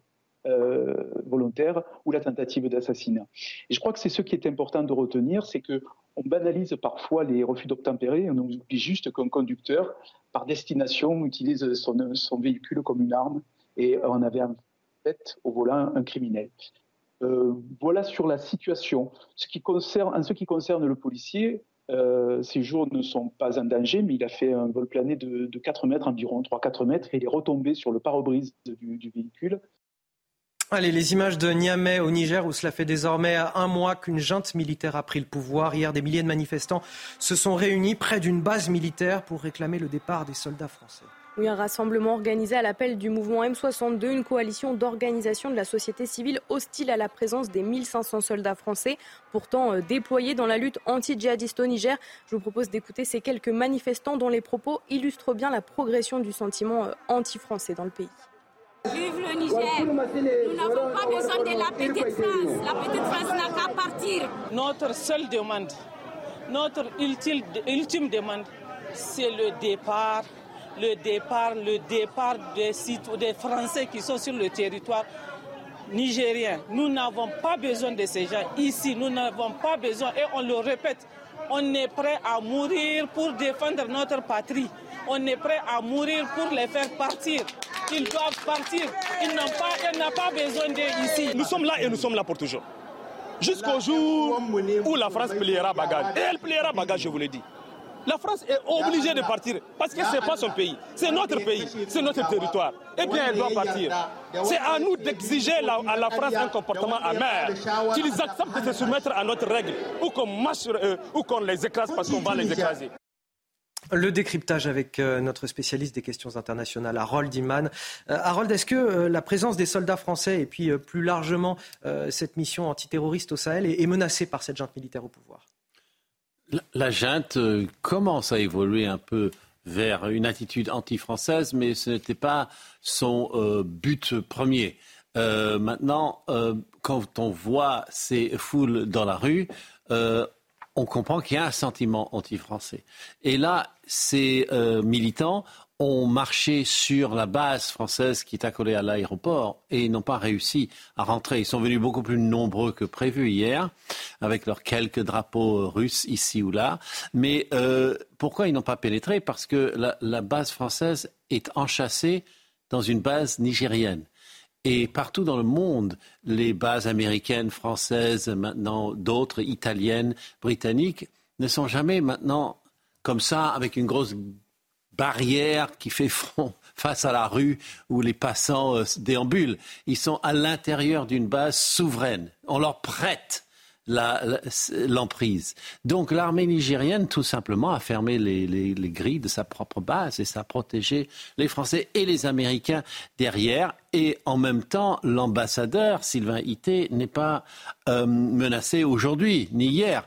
Donc euh, il y a des tactiques chez les euh, manifestants, les M62 qui sont notoirement euh, bruyants et ils ont une idée que les Français n'aiment pas le bruit. C'est pour ça qu'ils ont des là parce que pour faire déguerpir. Mais voilà, il n'y a pas encore de violence et c'est peut-être le début d'une espèce de désescalade. Merci euh, Harold Iman. Un commentaire euh, rapide, Guillaume Bigot? C'est une situation ubuesque parce qu'on ne peut pas maintenir une, une, force militaire pour aider un État si cet État n'est plus d'accord. La tradition d'ailleurs française en matière de diplomatie, c'est de ne pas se préoccuper des régimes politiques. Et c'est de toute façon vu à la fois comme une preuve d'ingérence et de paternalisme, et en même temps, depuis le putsch du Mali, où on a manifesté un mécontentement sans rien faire alors qu'on avait la force, une preuve de faiblesse. Donc on, fait, on affiche notre faiblesse à l'égard de toute l'Afrique en ne faisant rien, et en même temps, eh bien, on affiche notre paternalisme et, on donne des leçons aux Africains. La, démocratie, c'est pas, euh, pas une plante en pot, hein, ça doit planter des racines profondément, et c'est aux Africains de savoir quel gouvernement ils veulent. Je vous propose de détendre un petit peu l'atmosphère. 109 millions d'euros. On en fera des choses avec 109 millions d'euros. Je vous ai déjà fait bisquer hier en vous parlant de ce jackpot euro-million qui a été remporté par un Français. Manifestement, personne n'avait joué autour de cette table. Tout le monde est encore là ce matin. C'est qu'on a besoin de gagner notre vie, hein, l'air de rien. Euh, une somme qui a de quoi faire tourner la tête, Marine. Oui, 109 euh, millions euh, d'euros. Il s'agit du plus gros gain jamais atteint cette année dans l'Hexagone. Vos idées, vos projets recueillis par Pierre Emco. Le récit est signé Dounia Tengour. 109 millions d'euros, il s'agit là du plus gros gain enregistré cette année en France. En 2023, on dénombre désormais trois gagnants français à l'euro million. En février dernier, c'est un couple de Sartois qui a remporté plus de 102 millions d'euros. Quelques mois plus tard, en mai, c'est à Fort-de-France qu'un jackpot de 53 millions a été empoché. Nouvelle maison ou changement de vie, avec cette belle cagnotte de 109 millions d'euros, tous les rêves sont permis. J'irai m'installer dans une très belle maison en bord de mer euh, et je voyagerai euh, et, je profiterai de la vie. Moi, c'était un bon appartement campagne, tranquille, avec les piscines. C'est belle vie. C'est un appart, malgré mon âge. Comme ça, c'est à mon fils. D'autres pensent également au bien commun avec des œuvres de charité. Je peux faire beaucoup d'actions qui sont nobles par rapport à l'humanité. C'est tout. Aider les pauvres, euh, les recherches contre les maladies infectieuses, euh, les orphelins, et tout ça. Effacer toute la pauvreté qui peut être euh, dans mon périmètre. Voilà ce que je pourrais faire avec 109 millions, sans oublier que j'aime les marques, les vêtements de luxe. 109 millions, je risque jamais de redevenir pauvre en tout cas. si pour l'heure on ignore le département d'origine du vainqueur, le rechanceux a désormais 60 jours pour se déclarer et réclamer sa cagnotte à la Française des Jeux. Je vous rassure, c'est pas moi le vainqueur.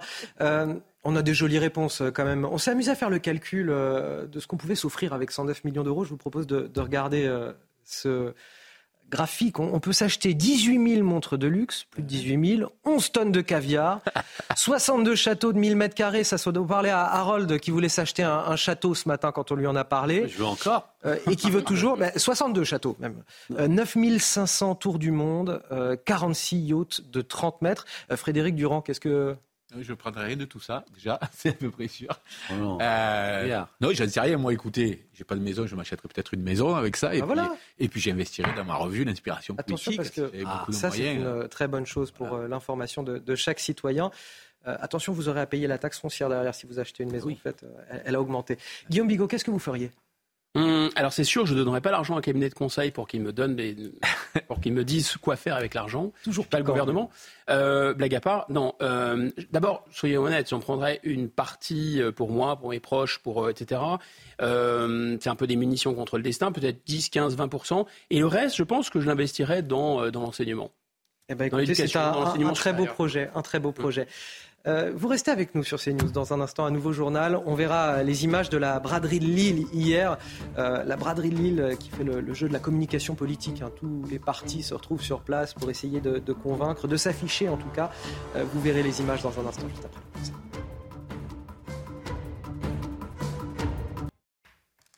Toujours ravi de vous retrouver dans la matinale week-end avec euh, mes invités Frédéric Durand, avec Guillaume Bigot, avec Marine Sabourin pour toute l'actualité. On est encore ensemble jusqu'à 9h pour décrypter tout ça.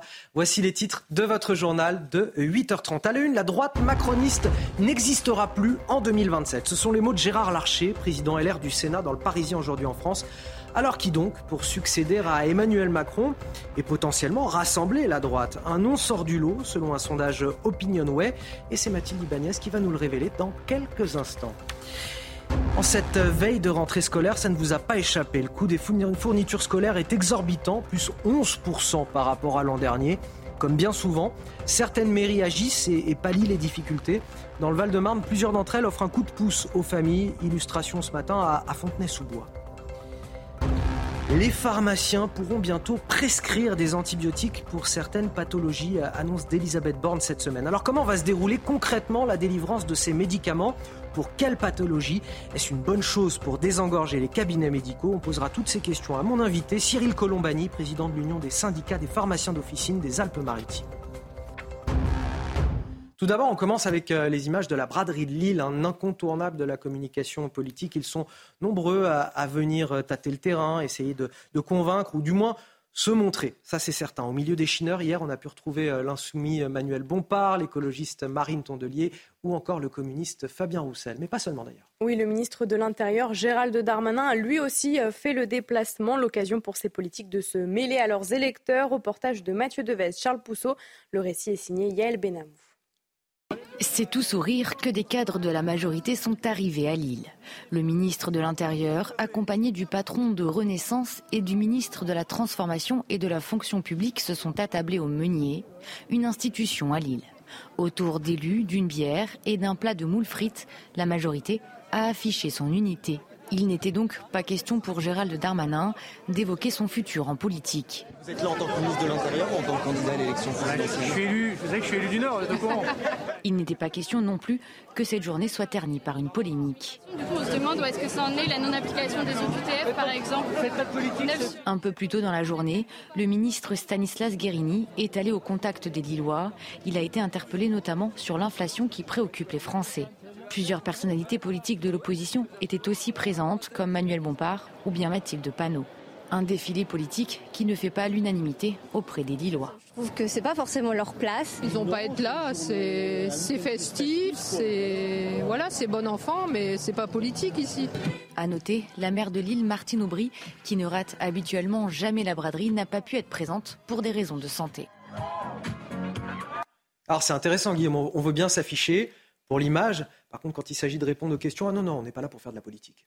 Ah bah, ça se saurait si un ministre était là pour faire de la politique, surtout euh, en allant le, week-end dans, une, dans la braderie de Lille. C'est, là, c'était un extrait de Gérald Darmanin, mais ça aurait pu être la même chose pour à peu près tous ceux qui sont en place. Hein, ah ben, bien sûr, bien sûr. C'est vraiment la, la moule frite la plus chic de France.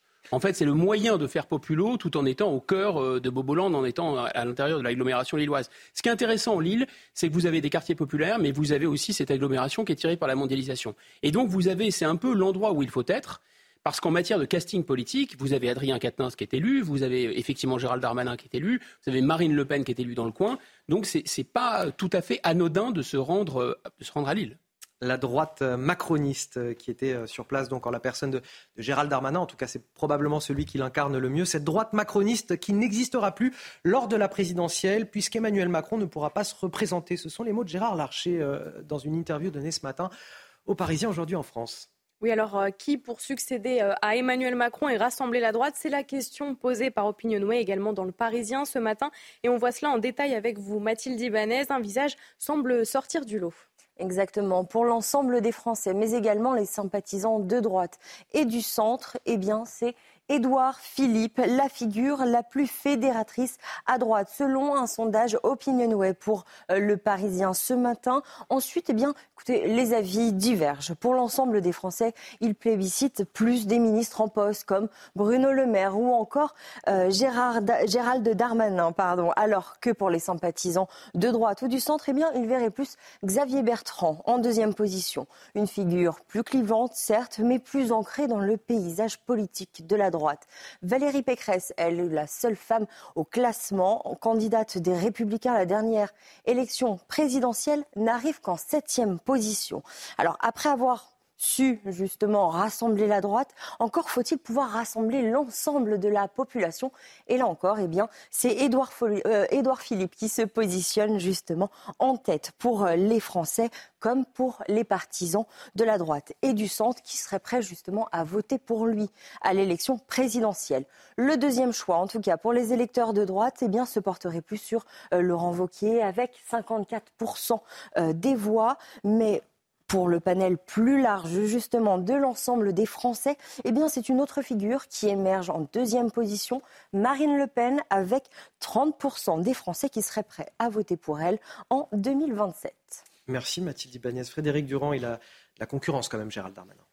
Euh, oui, d'autant que le sondage est assez étrange, je trouve, permettez-moi de, le dire, parce que euh, qu'est-ce qui fait que si, euh, par exemple, l'ancien Premier ministre se présente, ça empêchera David Lisnard ou Vauquier de se présenter, ça divisera les voix. Donc je ne comprends pas très bien le... Enfin, je comprends par rapport au fait de vouloir, de pouvoir ou, non rassembler, mais il est fort à parier qu'il y ait un candidat macroniste et un candidat de droite. En tout cas, à l'heure où nous parlons... Là, c'est qui incarne, en tout cas, pour ceux oui, qui... Oui, mais on y serait prêt à voter pour ça donne le sentiment que ce seraient les votes qu'ils obtiendraient, ce qui est, à mon avis, un, faux calcul parce qu'il y aura des candidats de droite et un candidat macroniste. Guillaume Bigot, rapidement, qu'est-ce qu'il nous dit ce sondage? Il nous dit que ceux qui sont du parti des notables, ceux qui sont pour le statu quo, ceux qui sont pour l'OTAN, ceux qui sont pour l'Union européenne, ceux qui sont pour que ce qui est en place depuis 40 ans continue, ont un champion. Il s'appelle Édouard Philippe. Mais il dit aussi qu'il ne sera pas seul sur ce créneau. Il y aura euh, Laurent Wauquiez, il y aura Darmanin, il y aura le maire, il y aura peut-être même M. Attal. Enfin, il y aura beaucoup de monde pour prendre la succession, enfin pour espérer euh, prendre la suite d'Emmanuel Macron. Guillaume Bigot qui tire à vue ce matin sur euh, CNews. Non, non, je, je, plaisante. Vous avez raison, vous êtes là pour euh, donner votre. Et puis surtout, c'est 33% des gens qui appartiennent à un certain camp. Donc c'est pas, pas lourd. Vous l'avez sûrement remarqué, les prix au supermarché qui explosent. Ils n'ont toujours pas baissé malgré les promesses de Bruno Le Maire au début de l'été selon les estimations, plus 11% dans le secteur de l'alimentation marine. Oui, si le ministre de l'économie Bruno Le Maire a réuni les responsables de l'alimentation cette semaine, les distributeurs affirment que les fournisseurs ne jouent pas le jeu. Explication d'Aminat Adem. Au terme d'une réunion avec les acteurs de la chaîne alimentaire, Bercy a annoncé de nombreuses mesures contre la flambée des prix qui ne baissent toujours pas. On est encore sur des chiffres sur des, inflations à, deux chiffres hein, sur l'alimentaire. Il y a un décalage entre le prix de gros en général fixés au niveau mondial sur les marchés financiers par des contrats qui durent un certain temps, et la répercussion ensuite via des procédés de négociation vers la grande distribution. En un an, les prix de l'alimentaire ont bondi de 11%. Selon les distributeurs, très peu de fournisseurs industriels ont joué le jeu lors des renégociations. De grandes industries hein, euh, agroalimentaires font 25% de marge, alors que la grande distribution, très souvent, fait des marges ridicules en fait La réponse est un petit peu là, c'est-à-dire qu'à mon avis, il y a une responsabilité du côté de l'industrie agroalimentaire. Parmi les mesures prises par le gouvernement, le blocage des prix de 5000 références en magasin. Il y a quand même une préoccupation pour les populations euh, euh, en situation de précarité économique, mais il faut retenir aussi que 5000 références, c'est, d'après les experts, extrêmement peu par rapport aux milliers et milliers de références. L'exécutif se fixe un nouveau cap et vise une baisse des tarifs dans les rayons de nos magasins alimentaires dès janvier 2024. L'inflation dans l'alimentation, l'inflation également pour le prix des fournitures scolaires, là aussi euh, plus 11,3% selon une étude de la Confédération syndicale des, familles. Alors pour y faire face, on a plusieurs villes du Val-de-Marne qui offrent euh, en ce moment un coup de pouce aux familles. Oui, euh, stylo, matériel de géométrie, ardoise ou encore dictionnaire. L'objectif est de permettre à tous les élèves de ne manquer de rien pour la rentrée. Illustration à Fontenay-sous-Bois avec Corentin Brio et Laurent Sélarié. Allez, on ouvre les portes, messieurs, dames, rentrez, je vous en prie. Un rendez-vous matinal pour ces dernières heures de préparation avant la rentrée des classes. Les élèves de maternelle et de primaire des écoles de Fontenay-sous-Bois sont venus récupérer les fournitures scolaires offertes par la ville. Avec une colle, une gomme, un stylo vert, un stylo noir, un stylo rouge et un crayon à papier. Mais moi j'ai choisi cette rouge. Un coup de pouce financier que les parents accueillent volontiers. On a l'habitude, hein. on est des Fontenaisiens de longue date, du coup c'est vrai qu'on a l'habitude de, de cette initiative et c'est super sympa. Avec un budget de 50 000 euros, la mairie peut offrir aux enfants le nécessaire dans un contexte de hausse des prix des fournitures. On a à peu près entre 4500 et 5000 enfants scolarisés euh, sur la ville. On offre aussi les fournitures scolaires euh, aux, enfants qui sont euh, dans le privé, parce qu'on est à partir du moment où ils sont fontenaisiens, ils ont droit aux fournitures scolaires. C'est ce qui permet de faciliter la scolarité des enfants, et notamment en ce moment où le pouvoir d'achat est difficile pour les Français, pour les fontenaisiens, pour les fontenaisiennes. Une trousse bien faite et un cartable bien rempli donc pour démarrer l'année scolaire de la meilleure manière possible. On est en fin de saison touristique. euh, néanmoins, il y a toujours du monde en Corse en, en ce moment. Euh, les hommes du groupe de reconnaissance et d'intervention en milieu aquatique sont toujours sur le qui-vive euh, pour assurer les secours en mer. Oui, une centaine de victimes sont prises en charge par leurs soins chaque année à l'aide de bateaux de sauvetage et d'un hélicoptère. Reportage de Christina Luzzi. La mer est belle, mais elle offre parfois quelques frayeurs à ses usagers. Comme chaque matin, les hommes du secours aquatique Grima du 6 de Haute-Corse partent en patrouille. Leur mission première, assurer par tous les temps la sécurité de tous en mer. On fait intervention euh, essentiellement euh, sur les bateaux, euh, en pleine mer. Euh, après, ça peut arriver aussi qu'on intervienne sur les plages directement. Premier appel d'urgence, une jeune femme vient de se tordre la cheville sur un rocher. Elle se trouve à deux heures de marche du village le plus proche. Bon, ça tombe bien, on n'est pas loin. En quelques minutes seulement, l'équipe sera sur place et effectuera un premier bilan. J'ai mal des deux côtés, c'est ça qui m'inquiète un peu. Cette victime ne s'en sort pas trop mal. Elle sera ramenée au port de Saint-Florent afin d'être prise en charge par une ambulance. Mais la journée est loin d'être terminée pour ces hommes et ces femmes qui interviennent 24 heures sur 24. En début de nuit, une femme est sur le point d'accoucher sur un navire bloqué par la tempête au large de la Corse. Les équipes du Grima et du Dragon de Baie interviennent pour l'évacuer, avec des conditions météorologiques difficiles venant compliquer la tâche. C'est un travail à la fois de, de haute technicité et de grande précision qui nécessite une synchronisation parfaite entre le pilote, le mécanicien qui est royiste aujourd'hui, le plongeur et le pilote du bateau. Chaque année, le groupe de reconnaissance et d'intervention en milieu aquatique de Haute-Corse effectue en moyenne 80 interventions. Allez, on va parler des sports à présent avec du rugby, troisième et dernière journée du top 14 pour cause de mondial évidemment. Et Clermont se rassure avant la trêve. Oui, victoire étriquée des Auvergnats face à La Rochelle. L'ASM ouvre rapidement le score et en force grâce à Persiliato. Les Rochelais euh, répliquent dès la 25e minute de jeu. Rémi Piquet charge la défense clermontoise et Serge Judicael Cancorier. Le troisième ligne n'a plus qu'à conclure dans l'embut.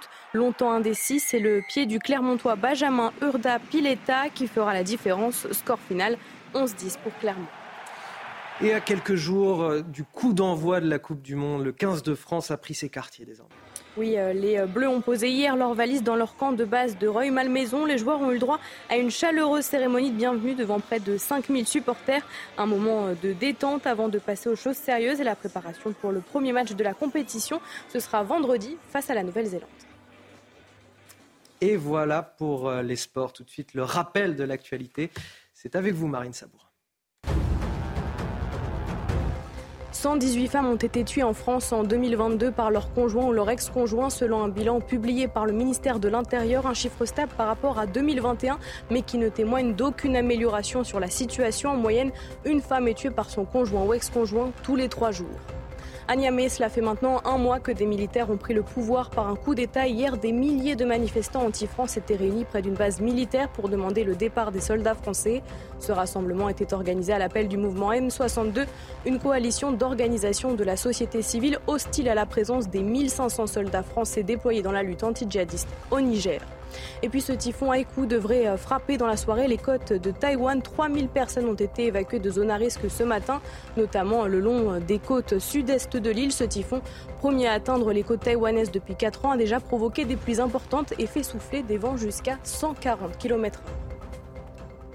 Afin de désengorger les cabinets de médecins. La Première ministre Elisabeth Borne a annoncé ce jeudi qu'elle autorisait les pharmaciens à prescrire des antibiotiques pour certaines pathologies. Alors comment va se dérouler concrètement la délivrance de ces antibiotiques? On en parle ce matin avec mon invité Cyril Colombani. Bonjour, merci d'être euh, avec nous.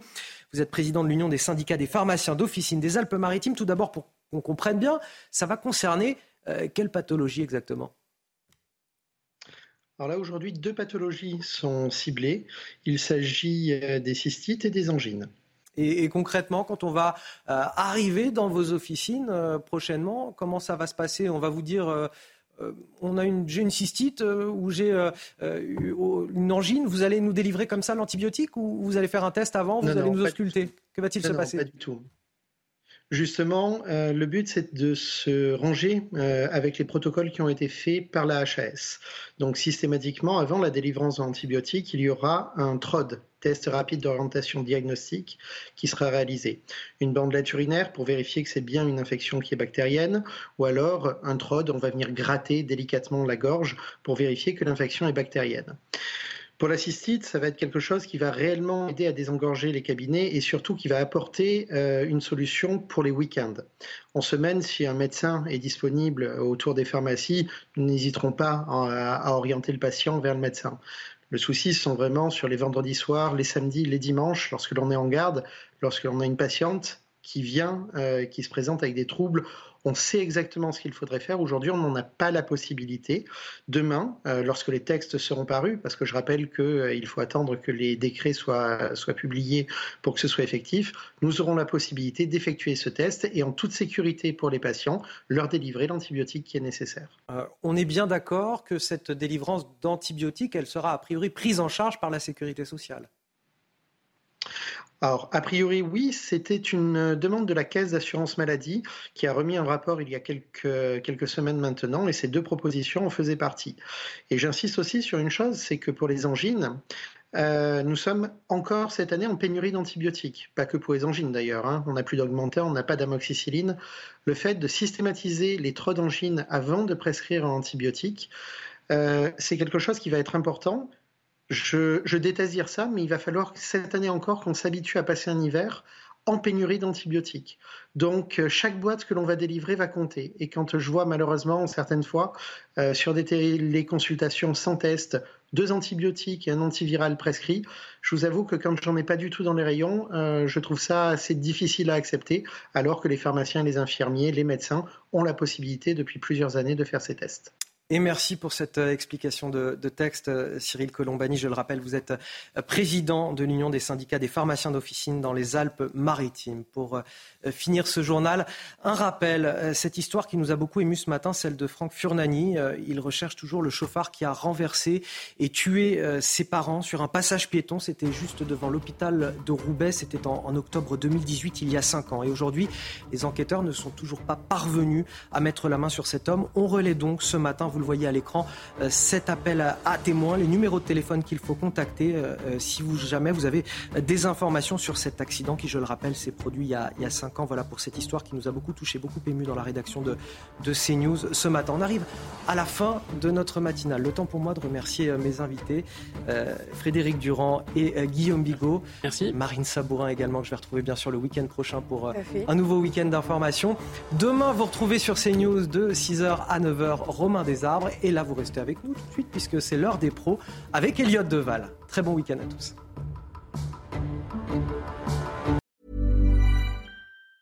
Planning for your next trip? Elevate your travel style with Quince. Quince has all the jet setting essentials you'll want for your next getaway, like European linen, premium luggage options, buttery soft Italian leather bags, and so much more. And is all priced at 50 to 80% less than similar brands. Plus, Quince only works with factories that use safe and ethical manufacturing practices. Pack your bags with high-quality essentials you'll be wearing for vacations to come with Quince. Go to quince.com/pack for free shipping and 365-day returns.